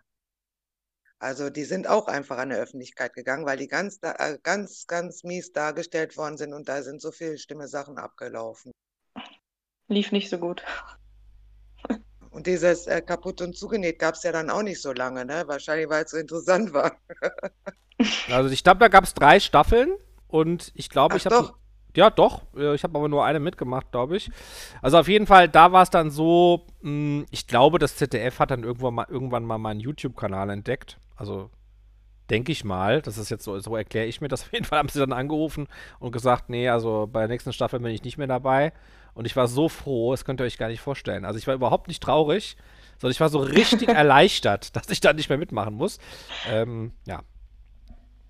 Ja, also ich habe auch zum Beispiel in manchen Sendungen auch schon mal gesehen. Ähm, also da gab es dann solche Videos, wie das Ganze so im Hintergrund abläuft. Und ähm, zwischendurch werden die ja manchmal auch so interviewt, so, ähm, ja, äh, was denkt ihr, wie fühlt ihr euch gerade und so, was denkt ihr, was wird euch als nächstes erwarten? Und ähm, ja, manche werden dann auch erst danach, glaube ich, interviewt. Also die werden dann zum Beispiel gefragt, ja, was denkt ihr passiert als nächstes, obwohl das erst im Nachhinein aufgenommen wurde. Also das ist ja praktisch schon passiert und die mussten dann so tun, als ob es nicht so passiert wäre. Also das gab es ja, glaube ich, auch schon irgendwo. Das Problem ist natürlich, diese Leute sind natürlich keine Profis und man versucht alles mit der Kamera direkt einzufangen.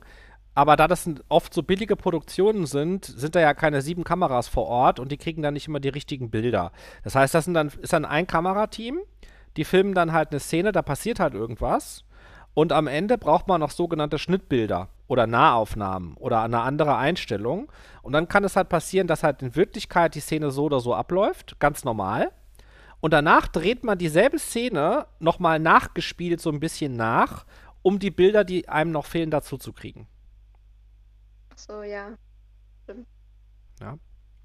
Der Chat berichtigt mich gerade, ich habe zwei Staffeln mitgemacht bei Kaputt und so genäht. Ja, das wusste ich gar nicht. Vielen Dank, dass ihr, dass ihr da, meine Fans wissen das besser als ich. Ja. Aber hier ähm, ähm, äh, Promis unter Palm hat Sat 1 ja jetzt auch eingestellt. Das wurde ja eh schon eingestellt, wo der Willi da gestorben ist. Und die sind wohl kräftig jetzt am Aufräumen. Dann können sie Frauen tauschen, den ganzen Mist und Sommerhaus der Stars und das können sie alles gleich weg wegmachen. Das ist alles ja, Müll.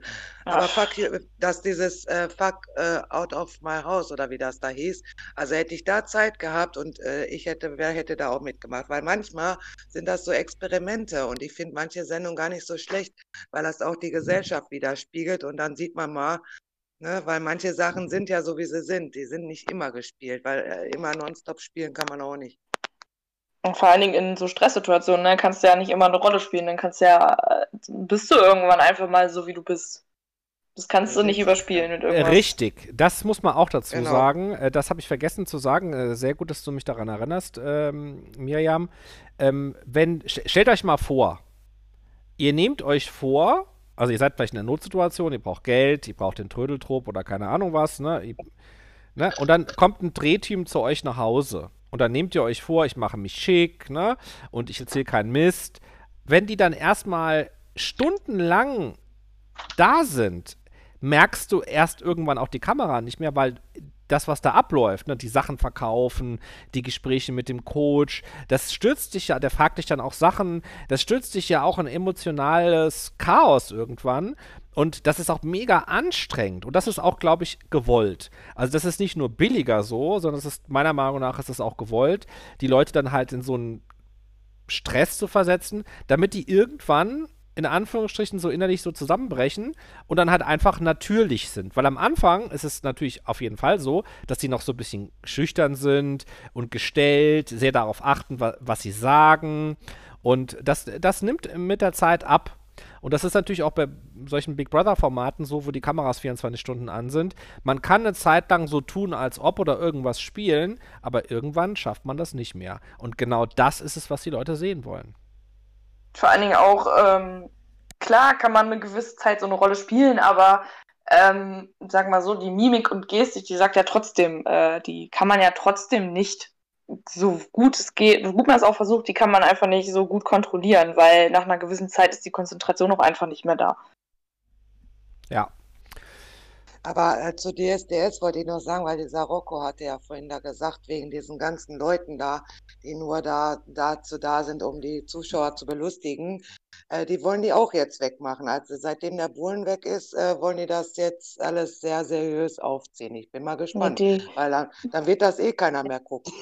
Die Sendung wird sich doch nicht halten, dann, weil der Dieter Bohlen war halt eben das, das Format überhaupt da drin. Er war da, das war halt sozusagen seine Serie und die Leute haben das eigentlich fast nur geguckt wegen ihm, wegen seiner Sprüche die ja mit den Jahren auch abgenommen haben an Boshaftigkeit, aber ich sag mal, das war halt so der Star in dem, in dem Format. Ja, ja, aber die meisten Leute, wenn man jetzt auch auf Facebook und so liest, haben es nur noch geguckt wegen diesen bekloppten Leuten. Und wenn sie die jetzt wegnehmen und der Bohlen ist auch noch weg, dann können sie aufhören. Stimmt. Ja, äh, die, das private Fernsehen ist eh in einem Dilemma. Also ähm, die Kon Konkurrenz ist groß, sehr groß äh, Netflix, Amazon Prime, äh, Disney, äh, Sky ist jetzt keine große Konkurrenz, aber Apple, die stehen alle in Startlöchern und die machen eine große Konkurrenz. Die jungen Leute ähm, im Alter bis, sag ich mal, 25, 30 äh, gucken eigentlich viel weniger lineares TV als vorher. Eigentlich müssten sie sich immer krassere Sachen ausdenken, damit die Leute überhaupt noch gucken. Und wenn sie jetzt auch noch anfangen mit der Moralkeule, äh, das dürfen wir nicht mehr, das dürfen wir nicht mehr, Leute fangen sich an zu beschweren, äh, das muss abgesetzt werden, das darf nicht mehr gemacht werden, dann werden die Sendungen natürlich weniger schlimm, also die werden dann moralisch, sind die dann mehr in Ordnung, aber da werden sie natürlich langweiliger und das ist ein Dilemma, in dem diese privaten Sender drin sind. Das wird auch immer schlimmer werden. Und ähm, ich kann mir ehrlich gesagt nicht vorstellen, äh, dass die dem lange standhalten. Das heißt, die werden irgendwann wieder richtig trashig und moralisch fragwürdig produzieren, weil sie gar nicht anders können, weil die Leute sich das sonst nicht angucken. Und wenn sie sich das nicht angucken, dann gehen die Sender pleite. Die müssen diese Scheiße machen. Ja, es ja, gibt ja im. Ja, Kannst du was sagen? es gibt immer mehr Formate und ich finde, das Schwierige daran ist einfach, ähm, dass es irgendwann ja nicht mehr krasser geht. Also irgendwann ja, wird es ja dann auch noch menschenunwürdiger, als es sowieso schon ist. Und äh, wie weit will man noch gehen? Man muss ja dann irgendwie so einen gewissen Wind aus den Segeln von einer Serie nehmen, damit die erstmal wieder langweilig wird, damit man wieder, äh, wenn das dann äh, quasi so kurz vorm Aussteht, damit man wieder was draufpacken kann, damit man wieder sieht, ach, jetzt ist es wieder äh, Trash, jetzt kann ich mir das wieder angucken. Ja, ich verstehe, was du sagen willst. Aber ähm, man kennt ja auch die Beispiele aus Asien oder aus Japan. Da gibt es ja noch viel krassere Shows. Ich erinnere auch an eine Kurzgeschichte oder einen kleinen Roman, den Stephen King, glaube ich, geschrieben hat. Heißt The Running Man. Äh, da hat er schon, glaube ich, in den frühen 80ern äh, so diese äh, Idee gehabt, es könnte irgendwann eine Show geben, wo es tatsächlich um das Leben eines Menschen geht. Ja, also wo praktisch ein Mensch um sein Leben äh, rennt und äh, das komplett alles gefilmt und übertragen wird live. Wen das interessiert, äh, der Film ist leider nicht so gut, aber ähm, und auch alt. Äh, der ist, glaube ich, mit sogar Arnold Schwarzenegger. Ich glaube, das ist eine der früheren Rollen von Arnold Schwarzenegger. Aber äh, diese Kurzgeschichte ist ganz gut, die kann man mal lesen. Heißt The Running Man und äh, ich glaube, da gibt es noch einiges, was uns erwartet äh, im Fernsehen, was noch nicht ausprobiert äh, wurde, was noch nicht gemacht wurde. Und ähm, ich persönlich ähm, kann ich mal zum Abschluss nochmal so ein Statement abgeben und ihr könnt da gerne eure Meinung zu sagen.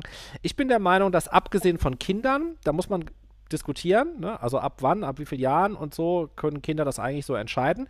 Ich persönlich bin der Meinung, dass ähm, es keine Verbote geben sollte. Könnt ihr euch vielleicht vermutlich schon denken, ja. Ähm, man sollte alles zeigen dürfen. Klar, Kinder sollten sich nicht alles angucken, aber man sollte alles produzieren und alles zeigen dürfen und auch richtig krasse Sachen, ähm, solange die Menschen eben mündig sind. So, also, ne, und das sind sie meiner Meinung nach alle, wenn sie jetzt nicht irgendwie, weiß ich nicht, vollkommen debil sind. Ähm, warum? Weil die Menschen sich selber gehören. Also es ist egal, wie peinlich die sind oder wie dumm die vielleicht sind oder wie arm die sind oder keine Ahnung. Sie gehören sich selber. Und ich finde, wenn sie entscheiden, ähm, die Sendung, da gehe ich rein, ich wage das, es ist ein Risiko. Äh, ich mache das, weil ich verspreche mir Vorteile davon. Ein bisschen Fame oder Geld oder Zeitvertreib oder keine Ahnung. Dann ist das so. Und wer bin ich, das diesen Leuten zu verbieten und zu sagen, ich muss auf dich aufpassen, ich muss dich retten vor den bösen TV-Sendern. Ja, die TV-Sender sind vielleicht teilweise böse. Ja, es geht um Quote. Ja, es geht um Geld. Ja, da werden Menschen auch in Anführungsstrichen verheizt. Aber es sind Menschen, die meiner Meinung nach die Freiheit haben sollten, das zu tun. Und Menschen ticken nun mal so. Und ich glaube eben, dass man mit Moralregeln ähm, da nicht kommen sollte.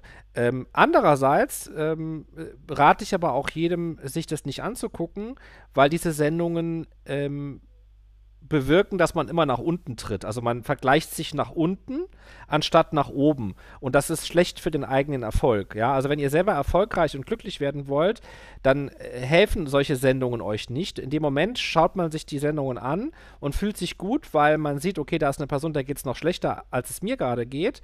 Das mag für den Moment mal so ganz gut sein, aber es hilft nicht wirklich. Und es ähm, hilft nur, dass du in deiner Situation drin bleibst und nicht rauskommst. Das heißt, du verlotterst selber so auf der Couch und guckst dir halt Leute an, denen es noch schlechter geht geht und das, das gibt es natürlich immer. Deshalb äh, würde ich eigentlich sagen, auch wenn es solche Sendungen gibt, sollte man sich, sich die nicht anschauen. Und zwar nicht aus moralischen Gründen, sondern aus ganz egoistischen Gründen, weil sie euch schaden. Ja, solche Sendungen schaden euch, sie machen euch äh, dümmer, sie halten euch da fest, wo ihr in dem Moment äh, seid. Äh, sie helfen euch nicht voranzukommen, sie bilden euch nicht fort, ähm, sie inspirieren euch nicht durch neue Gedanken oder Dinge, die andere Menschen können. Ähm, und deshalb, äh, ja, ihr solltet euch eigentlich immer, das ist mein, mein, mein Coaching-Rat, äh, Bücher durchlesen, die ein bisschen komplizierter sind, als ihr es wollt. Ihr solltet euch immer Filme anschauen, bei denen ihr gut aufpassen müsst, weil sie einen gewissen Anspruch haben. Ihr solltet immer Menschen zuhören, die eurer Meinung nach ein bisschen intelligenter vielleicht sind, als ihr glaubt zu sein oder die mehr Erfahrung haben. Ihr solltet immer ähm, nach den Sternen greifen und nicht unten in die Scheiße. So. Ja, also äh, da kann ich dir nur zustimmen also wenn du jetzt nach dem Statement gefragt hast, noch zu dem, was du äh, gesagt hattest, zu den ähm, Verboten von äh, bestimmten äh, Sendungen. Äh, ja, ich bin da auch deiner Meinung, ich bin da auch gegen Verbote. Was ich aber sagen muss, ist, ich meine, klar, es gibt äh, Kindersender, ja, braucht man nicht drüber reden, Kika, Super RTL, wo, wo bei, bei Super RTL sowieso noch ganz viel Werbung ist, aber ähm, man müsste bestimmte Werbe, also schärfere Werberichtlinien äh, erstellen, dass äh, wenn ich manchmal sehe, wenn ich frühs äh, nach dem Frühstück äh, eine Werbung sehe auf dem Privatsender, wo äh, Eis.de vorkommt um 10 Uhr morgens, wo es auch sein kann, dass jüngere Kinder mitgucken und dass auch mal Geschwister dabei sind, und dann dort ähm, Sexspielzeuge sehen, die 0 Euro kosten, äh, dann finde ich das äh, nicht so gut, dass man, also ich würde es halt so machen, dass man bestimmte Werbungen, wie es halt schon bei Filmen ist, erst ab 23 Uhr zeigen kann und dass man erst Eis.de Werbung ab 20.15 Uhr schalten kann und dass es halt ein bisschen äh, geregelter ist und dass man auch mal Medienverträge ein bisschen aufrischt, weil äh, der Rundfunklizenzvertrag, das bedeutet, wenn jetzt jemand. Hm, was du alles also weißt. Du, oi, oi. Mhm. Also so, solltest du, Antoine, auf Twitch jetzt irgendwann durchschnittlich 20.000 Zuschauer haben, dann müsstest du ja einen Rundfunklizenzvertrag unterschreiben. Mhm. Ähm, Stimmt. Du wärst sozusagen ein eigener Fernsehsender und müsstest dann. Das äh, kommt noch, das kommt bald, Rocky. Das dauert ja, nicht mehr, also ein, zwei Jahre und dann sind wir soweit. äh, und ja, äh, und dass man diese Verträge halt ein bisschen auffrischt, weil es kann nicht sein, dass man einen Rundfunklizenzvertrag von 1987 unterschreibt, der zwar mal überguckt wurde, aber noch nicht ausgebessert wurde. Also, dass man den nicht neu verfasst hat, dass der nicht überschrieben wurde, sondern man wirklich ein Formular aus dem Jahr 1987 unterschreibt, was dort entwickelt wurde. Sowas kann nicht sein. Ja, das stimmt, weil Montana Black hat damit jetzt äh, Probleme. Weil der hat ja in ja, seinem Stream ja, über 50.000 Leute und der hat da mal rüber äh, öffentlich geredet, dass das so nicht weitergehen kann. Von ja, ja, ja, ich, ja, ich habe das auch mitbekommen mit ihm. Ja, und er hat auch, äh, ich glaube, er wollte oder den Gedanken gehabt, auch irgendwie auszuwandern oder so, habe ich irgendwie gehört. Aber dass er da Probleme hat mit den Behörden, ja. Also Flauscheblauer hat hier im Chat eine Nachfrage und zwar äh, will sie wissen, wo gibt es Sexspielzeug für 0 Euro? Muss aber den Versand ja. mitzahlen. Eis.de Mindestbestellwert 39 Euro. Ja, genau. Ja, das da, ich glaube, da habe ich die richtige genau. Klientel hier im Chat. Da sollte ich mal meinen Affiliate-Link besorgen. genau, es ist halt in der Werbung so gezeigt, dass halt das Sexspielzeug 0 Euro ist, ist aber natürlich sozusagen das eine Anlockung auf die Seite, Anlocke. dass man halt für 40 Euro was bestellt und dann kriegt man halt für 0 Euro was dazu. Aber die Kinder wollen dann den, den Lutscher, der da auf den Arsch geklatscht wurde, ne? Wahrscheinlich. Das ist das. Und was im Karton aber, rappelt, aber, genau. Aber, aber, ich finde das jetzt gar nicht so, ich finde die Werbung jetzt gar nicht so schlimm, ne? Also man soll mit Sex offen über, äh, offen umgehen und ein Zweijähriger oder ein Dreijähriger wird da eh nichts mit anfangen können. Also ich finde die Werbung ja. jetzt nicht so schlimm. Also den Arsch mit den Lolli können sie dann vielleicht weglassen, aber ansonsten bin ich da offen. Also ich würde mein Kind jetzt, will ich jetzt nicht umschalten oder aber, so. Also was ich auf jeden Fall nochmal sagen muss. Da gibt es schlimmere Werbung. Äh, äh, Rocco äh, kennt sich gut aus, ähm, ist sehr informiert. Ähm, das finde ich auf jeden Fall toll, dass du dich äh, mit 14 mit diesen Sachen auseinandersetzt und auch so ein bisschen Background-Wissen dazu hast. Also dafür äh, mein, mein Kompliment. Danke, danke. Gut, wer wollte jetzt noch was sagen zum Abschluss? Ich wollte nur sagen, wir können froh sein, dass wir nicht in Japan sind. Da gibt es noch viel, viel schlimmere Sendungen, die hier sowieso nie geduldet werden würden. Ne? Also was da ja abgeht, das ist ja anderthalb Jahre in so einer Box, äh, nackend in so einer Box leben, anderthalb Jahre nur nackend in so einer kleinen Box und solche komischen Geschichten alles. Das gibt's? Also das finde ich. Das gibt's? Ja, der, der war, glaube ich, anderthalb Jahre, ich glaube 18 oder 19, da muss ich jetzt lügen. Also genau, also ganz, ganz lange war der in so einer Box nackend. Der hatte nichts da drin, gar nichts. Das haben die also, gefilmt. Das haben, das haben die gefilmt.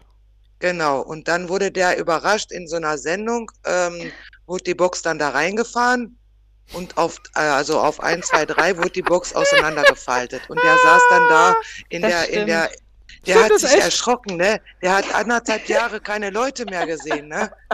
Und der hat dann auch ganz viel Geld gewonnen, ne? Aber so, so viel Geld hat er auch wieder nicht gewonnen, was der da geleistet hat, ne? Das war Gab's der Hammer. das nicht äh, so ähnlich auch in Deutschland irgendwie so? Also ohne nackt sein, aber dass man auch in so einem Glasding quasi sitzt, irgendwie total lange so isoliert ja, von aber allem. Da, ja, ja, da gab es auch mal sowas ähnliches, aber das konnte man damit gar nicht vergleichen. Also ja, das ging, glaube ich, nur ein paar, paar Tage oder so oder eine Woche oder was das da war. Ich weiß es nicht mehr. Da konnte man doch in so einem Glashaus sitzen und die Leute konnten einen auch angucken und alles, ne? Mitten auf so einem Platz oder so.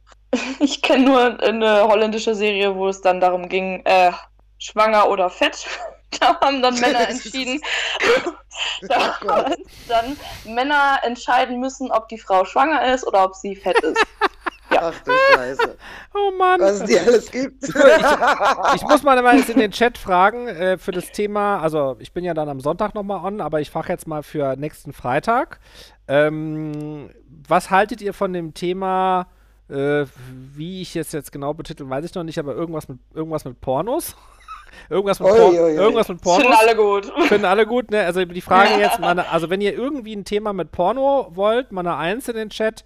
Wenn ihr sagt, nee, wir wollen lieber über was anderes sprechen, Porno, da weiß ich nicht genau, was ich da sagen soll, dann äh, schreibt mal eine Zwei in den Chat.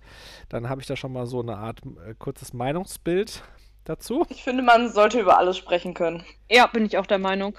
Ja, klar, die Frage ist nur, ob es eine interessante Diskussion wäre. Es ne? gibt bestimmt einige, die da was zu, zu sagen. Also das, das ist jetzt zu Porno. Ich weiß auch gar nicht, warum man immer sagt, das ist Porno. Wie kommt man auf den Spruch? Das habe ich auch noch nicht kapiert.